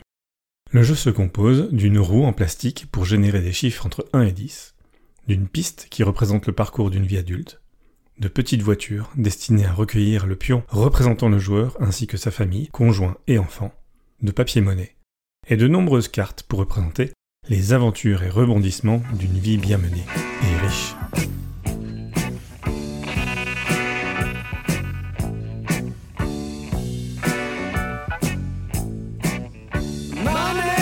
Chaque joueur à son tour tourne la roue, avance du nombre de cases indiquées, et généralement atterrit sur une case qui lui permet de tirer au hasard une carte expérience. Certaines cases ont des événements particuliers, mariage, enfants, revenus professionnels et achat de propriétés immobilières. Au début de la partie, on commence soit avec un métier qui rapporte peu, soit on fait des études pour avoir un métier qui rapporte beaucoup. Une fois arrivé au bout de la piste, à la retraite, on fait la somme de tout l'argent qu'on a accumulé, grâce à son métier et à certaines expériences. En plus, chaque expérience rapporte 100 000 dollars. Les biens immobiliers sont revendus et rapportent plus ou moins que leur valeur d'achat, et le plus riche gagne. On notera en premier lieu que le jeu convertit toutes les expériences en argent pour faciliter la comparaison, mais ce sont bien les expériences de vie qui rapportent le plus de points à la fin. En effet, en moyenne, un joueur finit une partie avec environ 3,5 millions de dollars, dont un tiers seulement provient de son métier et deux tiers proviennent de son expérience. En effet, pendant une partie, un joueur parcourt entre 90 et 120 cases, ce qui représente entre 16 et 21 expériences par partie. Un joueur percevra entre 10 et 12 fois son salaire pendant une partie, ce qui ne représente qu'entre 800 000 pour un métier peu rentable ou 1 million de dollars pour un métier plus rentable sur les 3,5 millions de dollars qu'il peut espérer dans une partie normale. À quoi ressemblent les métiers? Au début de la partie, vous disposez de 200 000 dollars. J'ai fait une conversion en me basant sur la valeur de certaines propriétés immobilières. Ces 200 000 dollars dans le jeu de 1960, année de parution de Destin, correspondent à environ 350 000 euros de 2021 dans la vraie vie en France. Bon, cela veut déjà dire que Destin propose d'incarner la vie de personnes qui, à 18 ou 20 ans, disposent de 350 000 euros de capital pour commencer dans la vie. Bref, vous pouvez dès le départ dépenser la moitié de cette somme pour faire des études, et avoir un métier qui rapporte en moyenne 40% de plus que si vous commenciez tout de suite à travailler. On note que les métiers les moins rémunérateurs sont athlètes, danseurs, cuisiniers et policiers. Les métiers les plus rémunérateurs sont médecins, avocats et, étrangement, concepteurs de jeux vidéo. On note par ailleurs que les joueurs ne payent, pendant la partie, ni impôts, ni loyer, ni aucune dépense ménagère, rien pour le transport, rien pour l'énergie. En fait, les revenus professionnels qu'ils perçoivent représentent juste l'argent qu'ils mettent de côté une fois que les impératifs ménagers ont été couverts. Il n'y a d'ailleurs pas vraiment de menace de banqueroute personnelle ou de surendettement, on trouve toujours une banque pour vous avancer de l'argent à prix modique. Le taux d'intérêt pratiqué dans le jeu est d'environ 1%, ce qui correspond à un taux historiquement bas, contre un taux moyen de 5,5% en 1960 en France. Ce qui confirme qu'on incarne bien des personnes très riches qui peuvent se permettre de faire des emprunts à des taux quasiment nuls tout au long de leur vie pour financer leurs envies d'expérience de vie. À quoi ressemblent ces expériences de vie? Les expériences se divisent globalement en trois grands types. Des expériences qui vous rapporteront 100 000 dollars en fin de partie et vous rapportent en plus immédiatement de l'argent, des expériences qui vous rapporteront 100 000 dollars en fin de partie et vous coûtent immédiatement de l'argent. Et enfin, des expériences qui vous rapporteront 100 000 dollars en fin de partie et un duel qui vous oppose à un autre joueur pour déterminer qui gagne immédiatement de l'argent. Dans la première catégorie, on va trouver surtout des hasards heureux de la vie. Vous avez le plus beau front, boum, 40 000 dollars. Et des accomplissements esthétiques un peu loufoques. Les meilleures expériences sont celles de la plus belle chèvre domestique, 120 000 dollars. Champion de skateboard, 100 000 dollars ou faire son arbre généalogique pour 70 000. Les moins rentables sont l'écriture d'un livre pour enfants ou la création d'une école. Apparemment, Destin ne croit pas trop à la transmission des valeurs de génération en génération. Dans la deuxième catégorie, on trouve des expériences qui nécessitent des investissements importants. Les expériences les plus coûteuses et donc celles les plus à même de vous faire perdre la partie sont le saut en parachute, 70 000 en moins, passer son permis de conduire, moins 50 000, ou créer sa start-up, moins 50 000. Étrangement, je m'attendais à ce que monter sa startup soit beaucoup mieux valorisé que ça. Mais après tout, le jeu vous place dans une situation où au sortir de l'adolescence, vous disposez déjà d'environ 350 000 euros, donc dans une perspective plutôt rentière de la vie. Pourquoi aller se stresser dans le commerce numérique avec des baby-foot La troisième catégorie, celle des duels, est surtout représentée par des concours de danse, de blagues et des vacances les plus cools. Ce sont donc des situations très hédonistes où les joueurs décrivent comment ils profitent au mieux de la vie ce qui est peu étonnant puisqu'ils ne payent pas d'impôts, pas de loyer, autant profiter de la vie pour aller danser la Macarena à Cancun. Voici quelques exemples de duels. Vous vous déguisez en super-héros, magnifique costume. Choisissez un adversaire. Dites chacun à votre tour quel super-héros vous êtes et tournez la roue.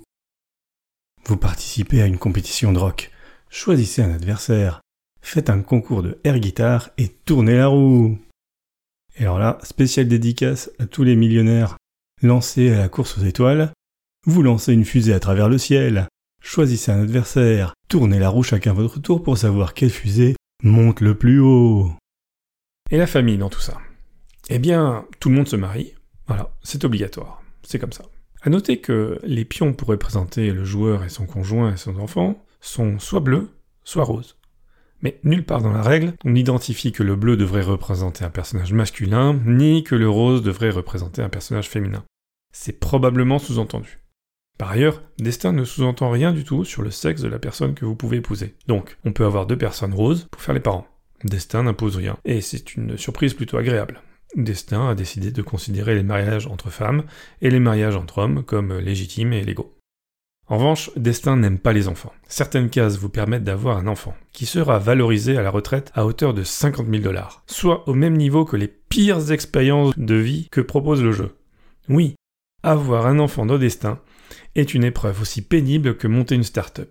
On vous le déconseille. Mais surtout ne faites pas l'erreur de vouloir avoir plusieurs enfants. Il vaut mieux inventer un nouveau smoothie ou acheter un château gonflable.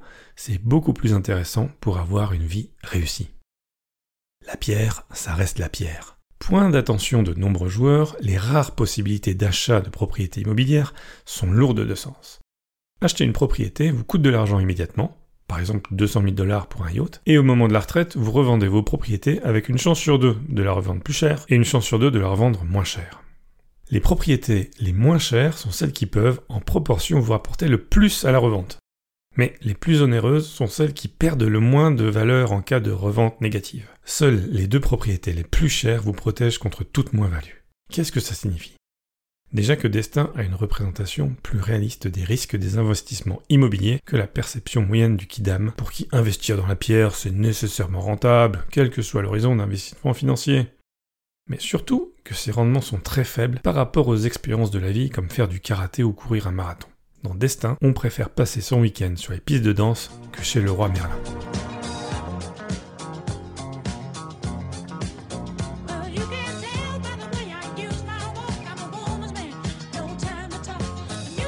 Que dire en synthèse de la représentation du monde que Destin propose? Quel est son propos politique? Destin propose en fait d'incarner, pendant une heure, le destin d'une personne qui est née dans une famille très riche. Cette personne dispose, on le rappelle, d'environ 350 000 euros de la vraie vie en France en 2021 de capital à 20 ans.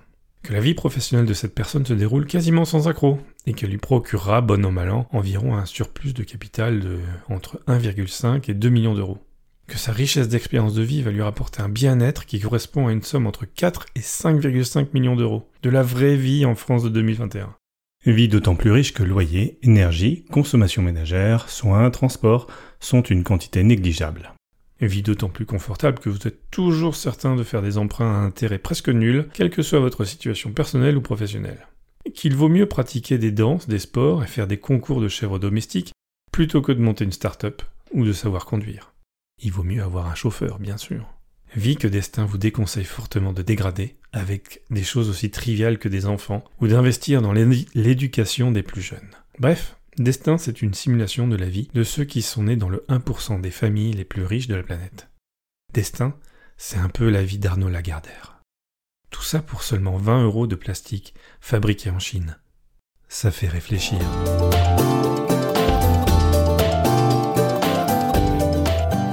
C'était la neuvième chronique d'Utopia. J'espère que cette nouvelle approche du thème des jeux de société vous aura titillé la curiosité. Je vous donne rendez-vous le mois prochain pour l'exploration d'un nouveau thème. Nous nous demanderons pourquoi il y a autant de jeux qui se déroulent dans les donjons. À bientôt, et d'ici là, jouez bien. Oh, la belle vie, sans amour, sans soucis, sans problème. Oui, la belle vie. On est seul, on est libre et on traîne. On s'amuse à passer sans peur du lendemain. Des nuits blanches qui se penchent sur les petits matins. Alors Destin, je pense qu'on l'a tous, euh, on l'a tous en tête. Enfin, pour les plus vieux, euh, une la Ouais. pub. euh, Mm. Ouais, euh, quand on était. Bah, on le remercie de l'avoir passé à la pub euh, quand même comme ça. C'était un jeu dans les, dans les grandes boîtes. euh, C'était quoi MB, euh, les Mm. grandes boîtes Ouais. MB. hein. Ouais, ouais, c'est Je ça, crois que j'ai encore le mien quelque part parce que je l'avais. et donc oui, tu, tu avais une petite bagnole dans laquelle tu mettais ta famille et puis Mm. tu choisissais ta carrière et Ça, tu avais des enfants avec des petits jetons. Enfin, des, c'était des petits. Enfin, tes enfants étaient très figurés. Enfin, on était Mm. très figurés dans. C'était pas des meeples, hein, c'était un espèce de truc que tu clipsais et c'était euh, bleu pour les garçons et rose pour les filles. Pour les filles. Ouais, mais d'ailleurs, il me dit, il, il dit qu'en fait, euh, c'est, c'est, il dit pas que c'est bleu pour les garçons et rose Non, pour les c'est filles. vrai. Et, euh, Il y c'est, c'est pas marqué couleurs, dans la règle, quoi. hein. C'est-à-dire que nous, on l'interprétait tous comme ça. voilà, quoi. c'est ça. On était tellement déjà euh, formatés euh, comme ça, euh, mais qu'il n'y a pas de règle pour faire des, des mariages rose-rose ou bleu-bleu. Oui, tu pouvais très bien choisir. Et alors moi, je me souviens que mes parents euh, refusaient. Alors autant, ils, de temps en temps, j'arrivais à les faire jouer à Monopoly ou Cluedo, et ça, c'était un jeu auquel mes parents avaient décidé que c'était Mm. un jeu de droite et que c'était hors de question qu'on y joue. Bah c'est pas faux, hein, c'est pas faux, hein, parce qu'il dit euh, tu commences avec 350 000 euros pour euh, commencer dans la vie. En fait, c'est ça qu'ils voulaient pas que tes parents sachent. Parce que si après tu viens leur dire bon, là j'ai 18 ans, je voudrais bien me lancer dans la vie, il me faut mes Est-ce que 350 vous sont mes 350 000 euros et ma petite voiture, s'il vous plaît. Qui était quand même une espace, puisqu'on tenait à 6 dans la bagnole, quoi. Donc, euh, pas hors de question que vous me filiez une 4L ou une R5, c'est pas du tout comme ça que ça marche. Ah, ben c'est ouais. pour ça qu'ils voulaient pas que, que tu. Mais moi, je me souviens vraiment que mes, ma- mes parents m'avaient trou- avaient trouvé que le, comment dire, le pitch du jeu était quelque peu, euh, pas, était pas très progressiste, mais bon. Ouais, c'est ça. Et après, c'était Mais- pas non plus. En fait, c'était quand même pas très folichon parce que c'était vachement hasardeux comme jeu, donc. euh. Oui, c'était euh, c'était le jeter des. C'est un, un roll and move, comme, euh, comme dirait le Oui, pionfesseur. Voilà. Et puis j'aimais bien, c'est qu'à la fin, pour montrer ton succès, tu sais, tu pouvais acheter des chevaux de course ou des œuvres d'art ou un yacht, t'avais des trucs Mm. comme ça, quoi. Ou avoir une Et- chèvre domestique. Ah, ça, je- ça, m'a bien fait classe super plaisir. voilà. Et moi, je me souviens quand même que en- dans, à 7 ans, tu vois, je- quand j'avais dû jouer au jeu la première fois, j'imaginais pas du tout l'intérêt d'avoir euh, des chevaux de course. Enfin, c'était quelque chose que tu vois, tu- ça te paraît un peu ab- abstrait. Enfin, Abstrait, ouais. tellement éloigné de tes préoccupations d'avoir des œuvres d'art ou un yacht. je- Ouais. Et maintenant que tu as un yacht et des chevaux de course. Et maintenant que j'ai un yacht dans tu- mon jardin et des chevaux de course euh, dans mon é- dans l'écurie, bah, Tu je- comprends mieux, quoi. Mais oui, tout à fait. Bah, surtout, c'est les œuvres d'art, là, franchement, c'est. euh, C'est tout... les œuvres d'art. Tu veux parler de tous ces podcasts que tu as sur ton disque dur? Voilà, bien sûr. Et puis, c'est tous ces. comment dire, comme dirait Flavien, là, tu sais, là, les N- NFC. Ah, les NFC. trucs- Voilà, c'est les NFT, pardon. En tout cas, je crois pas que je rejouerai à Destin, le jeu de la vie, même pour voir, tu vois, même en Ah. payant pour voir. Je n'ai pas un souvenir hein, que c'était très palpitant. Alors, maintenant, on va enchaîner avec la chronique d'Iso, qui va donc euh, nous parler d'un. Attention, faut pas le dire trop fort, hein. Un roll and write. Je sais pas si Cyrus écoute. Qui s'appelle Alles auf ein Karte donc dans euh, présenté par ISO dans Kaigai Games. On l'écoute.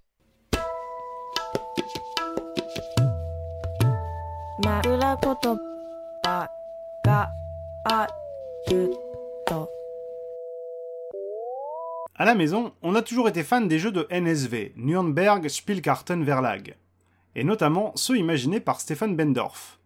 Je ne vais pas tous les cataloguer, au risque de recevoir un blâme de la part de notre chef suprême, Cyrus l'Ancien. Parce que l'air de rien, les jeux NSV sont très roll and write, roule et écrit. De l'importance des mots étrangers dans la langue française parfois, parce que roll and write ça sonne quand même mieux, non? Bref, Quicks, The Game, 21 et maintenant Alles auf ein Karte, Aber auf Welsch. Ce titre est absolument trop long. L'auteur n'en est pas à ses premières armes sur le genre. Le jeu dont je vais vous parler aujourd'hui, tout sur une carte, ouais, falloir bosser un peu plus sur les titres là quand même, est un petit jeu de cartes et de dés qui se joue de 2 à 4 en 20 minutes. L'idée du jeu, très simple, va être de lancer les dés et de remplir au mieux les différentes lignes colorées des cartes que l'on a devant soi pour gagner des points de victoire. Ouais, jusqu'ici tout va bien. Le truc, c'est qu'à chaque tour, on pourra prendre une seule couleur de dés et donc remplir une seule ligne de l'une de ces cartes.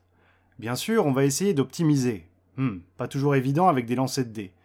Pour gagner le plus de points possible et éventuellement quelques bonus. Très vite, on s'aperçoit qu'on est dans une revisite du traditionnel Yahtzee. Ça nous change du Mahjong, vous me direz. C'est d'une simplicité folle, ça passe le temps entre deux lectures euh, du magazine télé, ça existe encore d'ailleurs en France, mais soyons clairs, ça ne casse pas trois brindilles à un buisson. La surprise vient souvent de la conclusion des parties, puisque la fin est déclenchée par un nombre de cartes euh, déterminé, sans qu'on sache souvent qui a vraiment gagné. Enfin, si vous avez envie de faire durer le jeu une heure plutôt que 20 minutes, vous pouvez toujours surveiller en permanence le score des autres, mais à vrai dire, on s'en fiche un peu. On va pas se mentir, l'enjeu est tellement maigre dans les parties de Alles auf ein Karte que perdre ou gagner n'est généralement pas très important. On aime beaucoup les petites boîtes de jeux NSV ou encore Amigo. Le prix est souvent très très abordable, les jeux sont très souvent distribués au Japon, dans une version allemande avec des règles en japonais, et les mécaniques sont toujours malines. Certes, nombre d'entre eux disparaissent vite de notre collection, mais cela n'empêche qu'ils nous font passer de bons moments fulgurants. Comme d'hab, il ne faut pas trop en attendre graphiquement. C'est froid et dépourvu du moindre thème, doté d'une dominante jaune fin de soirée pas folichonne. Ne me demandez pas de vous expliquer cette formulation, j'en serais incapable. Si vous voulez en savoir plus, vous pouvez toujours aller jeter un œil à la vidéo review d'Eric Martin sur BGG, Board Game Geek, qui s'appelle Fun and Board Games, des vidéos auxquelles il faut d'ailleurs souvent enlever l'adjectif fun tant elles sont sèches comme le désert. Allez, je vous dis à dans un mois pour une prochaine chronique de Kaigai Games, et en attendant, jouez bien.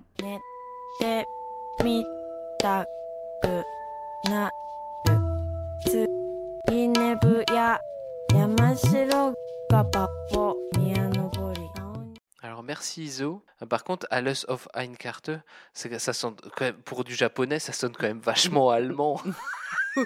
Ouais, je veux pas dire, mais ou alors on a vraiment du- des facilités de plus en plus grandes à force de l'écouter, tu sais. Ah là, un roll and write. Il se pose des questions vachement importantes comme est-ce que les magazines télé existent toujours? Alors oui, je lui confirme, Ouais, ça existe ça toujours. existe. Ma mère, elle en Bah- reçoit un régulièrement. Ah, bah moi je le prends, moi je le prends au, au bureau pour faire les mots croisés simplement. Comment dire Sa conclusion, c'est de dire que c'est des jeux où perdre ou gagner, c'est pas très important. Et euh, Ouais. moi, j'aime bien cette philosophie parce que je- j'ai hors de ça des gens qui te veulent absolument euh, gagner ou marquer des points obligatoirement, sinon ils sont perdus. Pour eux, c'est pas un jeu. Je Ouais. trouve qu'effectivement, il y a des jeux où tu te où l'enjeu n'est pas le, le score. Le quoi. nombre de points, ouais. Bah, notamment les, on parlait des jeux d'enquête, ouais, c'est c'est pas forcément toujours de faire le meilleur score. Non, non, parce que ça te, c'est pas forcément ce qui va te satisfaire en tant que joueur ou joueuse, donc euh, c'est cool. Moi, du coup, ça a l'air euh, assez, euh, enfin, ça a pas l'air mal ce, ce- ces jeux Ouais, sur- parles. Ouais, pour un roll and write, ça a l'air pas mal. On pourra peut-être l'offrir à Cyrus. Bah oui, peut-être. Il, en a pas beaucoup dans sa ludothèque, donc euh, ça devrait pas faire doublon. Non, on est sûr de pas se tromper, tu sais. euh, C'est peut-être pas dans ça. sa wishlist, mais on est sûr de lui faire plaisir comme ça. Bon, puis maintenant, alors on va, euh, on va passer à, à, la, à la nouvelle énigme, enfin à, la solution de l'énigme de Cargo du mois de juin. Donc là, les, ceux qui ont participé, ils en peuvent plus, je pense. Ils sont un PLS, ça fait trois mois qu'ils attendent la, la solution de savoir s'ils ont gagné ou pas, de savoir si c'est Beru ou eux qui ont gagné le goodie. Et donc, on va écouter euh, tous, tous, tous les deux. euh, Peut-être que toi, tu avais trouvé hein, le, la réponse de l'énigme du mois de juin. Est-ce que tu avais trouvé? Moi, j'avais trouvé, ouais. Si, moi, il m'avait dit que c'était un facile, alors euh, j'avais trouvé. D'accord. Bon, alors, on, écoute, on va écouter ensemble. Elias, je vais te soumettre une énigme. Très inquiétante et troublante énigme que cette question. Désolé, je ne joue plus aux jeux de société depuis 5 ans. Si tu réussis, je te couvrirai d'or. Je suis prêt, allons-y, je me sens très en forme. On va s'amuser. Ceci est un jeu. Salut les joueuses et salut les joueurs, ici Cargo. Vous l'attendiez depuis deux mois, voici le retour du jeu sur les jeux. Voici votre occasion de remporter un goodie sans mettre un centime dans le Tipeee. Voici un nouvel épisode de Ceci est un jeu. Et pour tous les nouveaux joueurs, je commence par la règle. Y'a personne ici à part moi qui se soucie encore de respecter les règles Ceci est la règle. Dans ce jeu, je vous présente une énigme qui parle d'un jeu de société.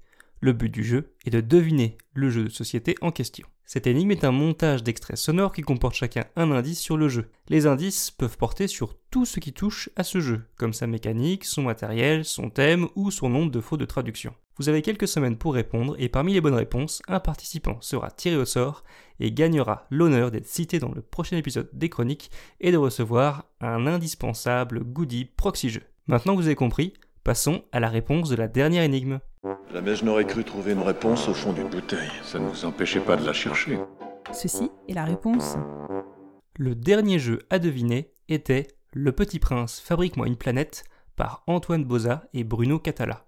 Vous l'aurez probablement deviné, l'univers et les illustrations de ce jeu viennent du livre Le Petit Prince de Saint-Exupéry, œuvre poétique et philosophique sous l'apparence d'un conte pour enfants. Les mômes, maintenant, ils lisent, ils lisent, ils lisent. Et résultat, ils sont encore puceaux à 10 ans. Alors c'est pareil pour le jeu. On dirait un jeu pour enfants, mais je préfère dire que c'est un jeu pour faire pleurer les enfants.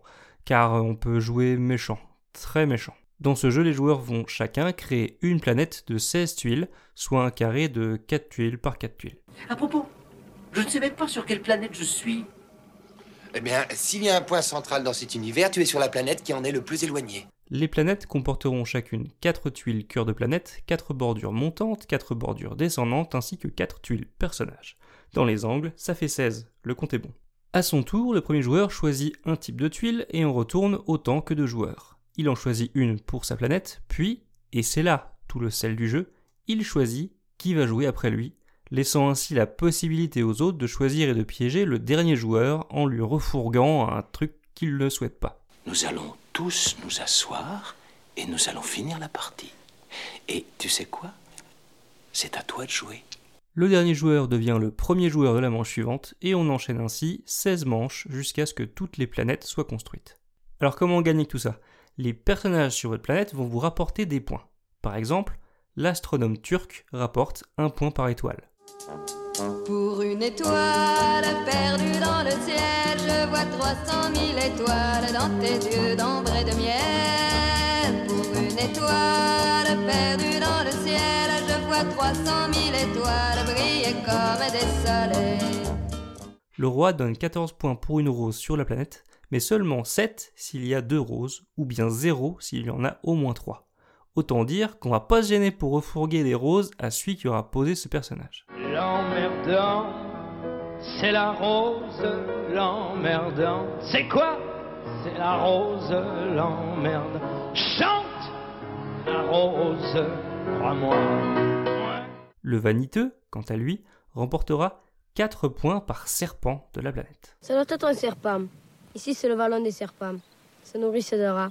Comme il y a beaucoup de rats, ça fait qu'il y a beaucoup de serpents. Sur certaines tuiles sont présents des baobabs. Les baobabs sont à redouter. Si trois baobabs se retrouvent sur une même planète, ils la font exploser. Boum Et les tuiles avec les baobabs sont ainsi retournées. De quoi? De quoi rager, euh, si elles faisaient des points.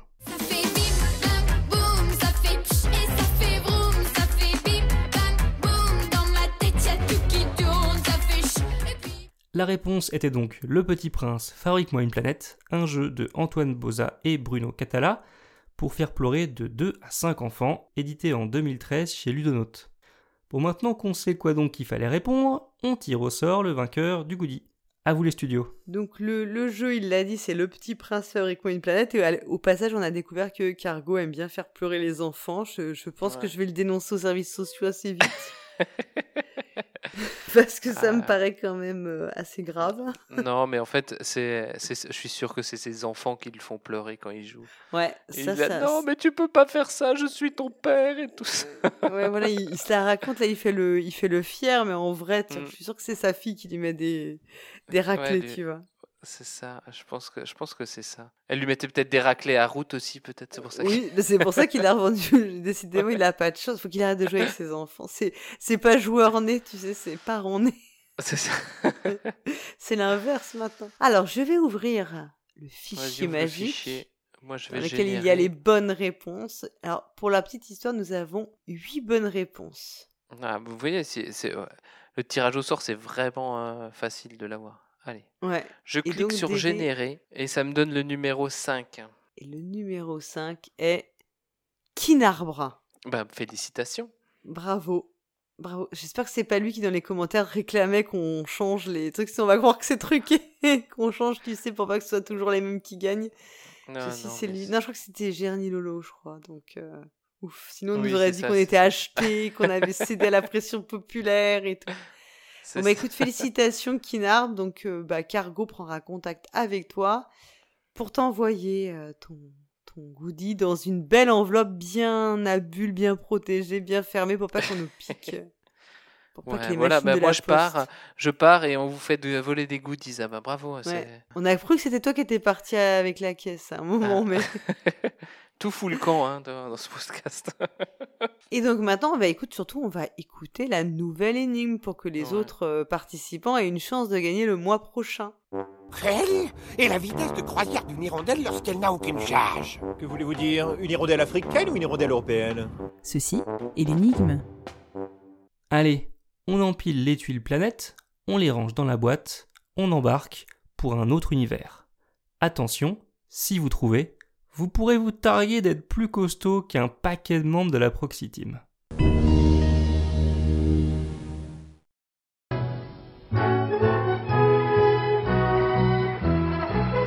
Monte là-dessus, monte là-dessus, monte et tu verras mon arbre, et sois bien convaincu, tu verras sûrement quelque chose de plus.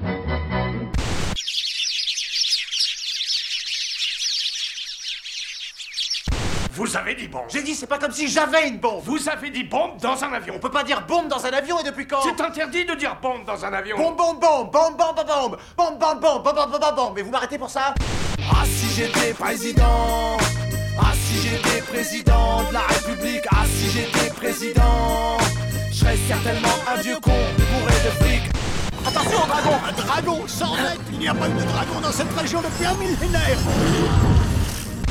Ah non, non, non, non, non, mais ça joue pas avec des dés, ça joue avec des cartes. Ah bon, bah, euh, moi j'en ai pas des cartes. Ah merde Ça fait rien, on va essayer avec les dés. De toute façon, ce qui compte, c'est les valeurs.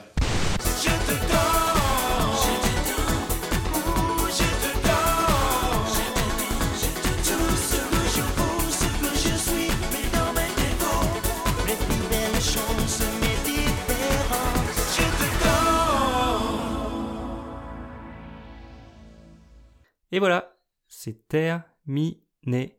N'hésitez pas à réécouter en utilisant les timecodes de l'épisode. Et surtout, allez bien remplir le formulaire présent dans le billet du podcast pour tenter de remporter le formidable goodie Proxy Tout ça, c'est toujours, ça n'a pas changé sur proxyjeu.fr à la page de cet épisode. Vous y trouverez également les noms et les références des extraits des énigmes. Attention, parfois, ça peut donner un petit coup de pouce. Vous avez jusqu'au vendredi 15 octobre 2021 pour me faire parvenir votre réponse. Quant à moi, je vous retrouverai le mois prochain, et d'ici là, jouez bien C'est tout ce que j'avais à vous dire, maintenant vous pouvez remettre votre messe. Tu remballes ton matos et tes gugus, ou bien je débarque et je te mets une grosse raclée. Hasta la vista, baby.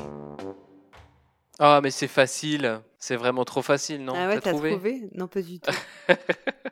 Moi, j'ai été pollué par la version remixée de Je te donne, là. C'était assez violent, là. J'ai trouvé ça ouf.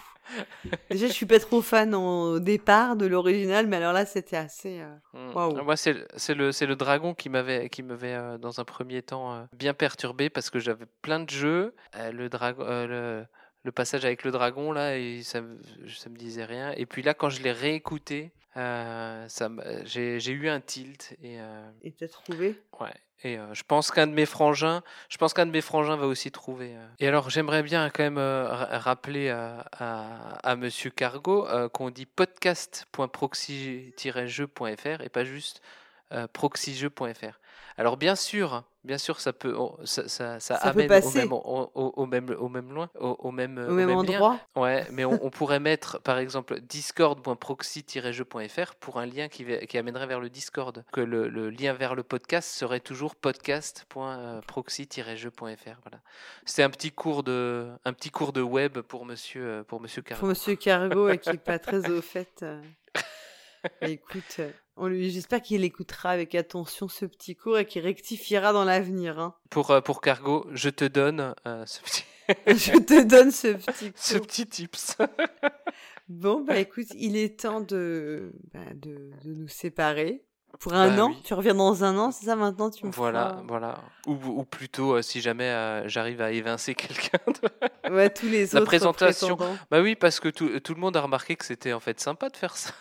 Oui, tu vois, ils se Bah sont ouais. dit, euh, c'est rigolo et tout, on peut dire plein de conneries, c'est le moment où on a le droit de Mm. Dire des conneries sans, que, sans se faire engueuler, donc... euh, C'est ça. Et en plus, les, les émissions sont. bon, J'ai trouvé que les émissions, en fait, c'était vraiment, euh, vraiment différentes et, et, et ressemblaient vraiment. euh, Enfin, il y avait toujours une petite touche de, de chaque, euh, de chaque chroniqueur. Ouais. Voilà, il y avait la- et on ressentait bien la personnalité de, de chaque, de chaque chroniqueur et c'était, euh, c'était sympa aussi de voir un peu autre Bah chose ouais, que, ouais, mes blagues de pipi et de caca. Ah, bah, c'est les meilleurs, il faut bien, faut bien quand même se l'avouer. Mais c'est vrai que même pour moi, c'était assez rigolo de, voilà, de changer comme Mm. ça. Pas le temps de pas le temps de se lasser des autres, tu vois. C'est ça. Pas que je me sois lassé de toi, bien sûr. Attends, jamais. Eh ben, que vous ayez aimé cette émission euh, ou non, faites-le nous savoir en nous laissant un commentaire sur le site podcast.proxy-jeu.fr. Proxy avec un i et jeu avec un x. Vous y trouverez toutes les infos sur les sujets que nous avons abordés pendant cette émission. Vous pouvez également nous contacter sur Twitter, sur Facebook, si vous avez plus de 50 ans, et euh, sur Instagram. Sur Instagram, ouais. Voilà, sur Instagram. Et surtout, parlez de nous autour de vous. On se retrouve alors, pas nous directement, mais la semaine prochaine avec le nouvel épisode de Jeu du mois qui sera présenté par, je dévoile, attention, Cyrus Atreide et Twin Plantagenet. Et puis en octobre 2021, donc fin du mois d'octobre, pour les chroniques 130. 130 déjà. Ouais, ça ne rajeunit pas. hein. Mm. et, on a, et je ne dis pas avec qui je serai, c'est, c'est une surprise. C'est la surprise. Ouais, la surprise de Paul Gara. Et en attendant, jouez, Jouez bien. bien.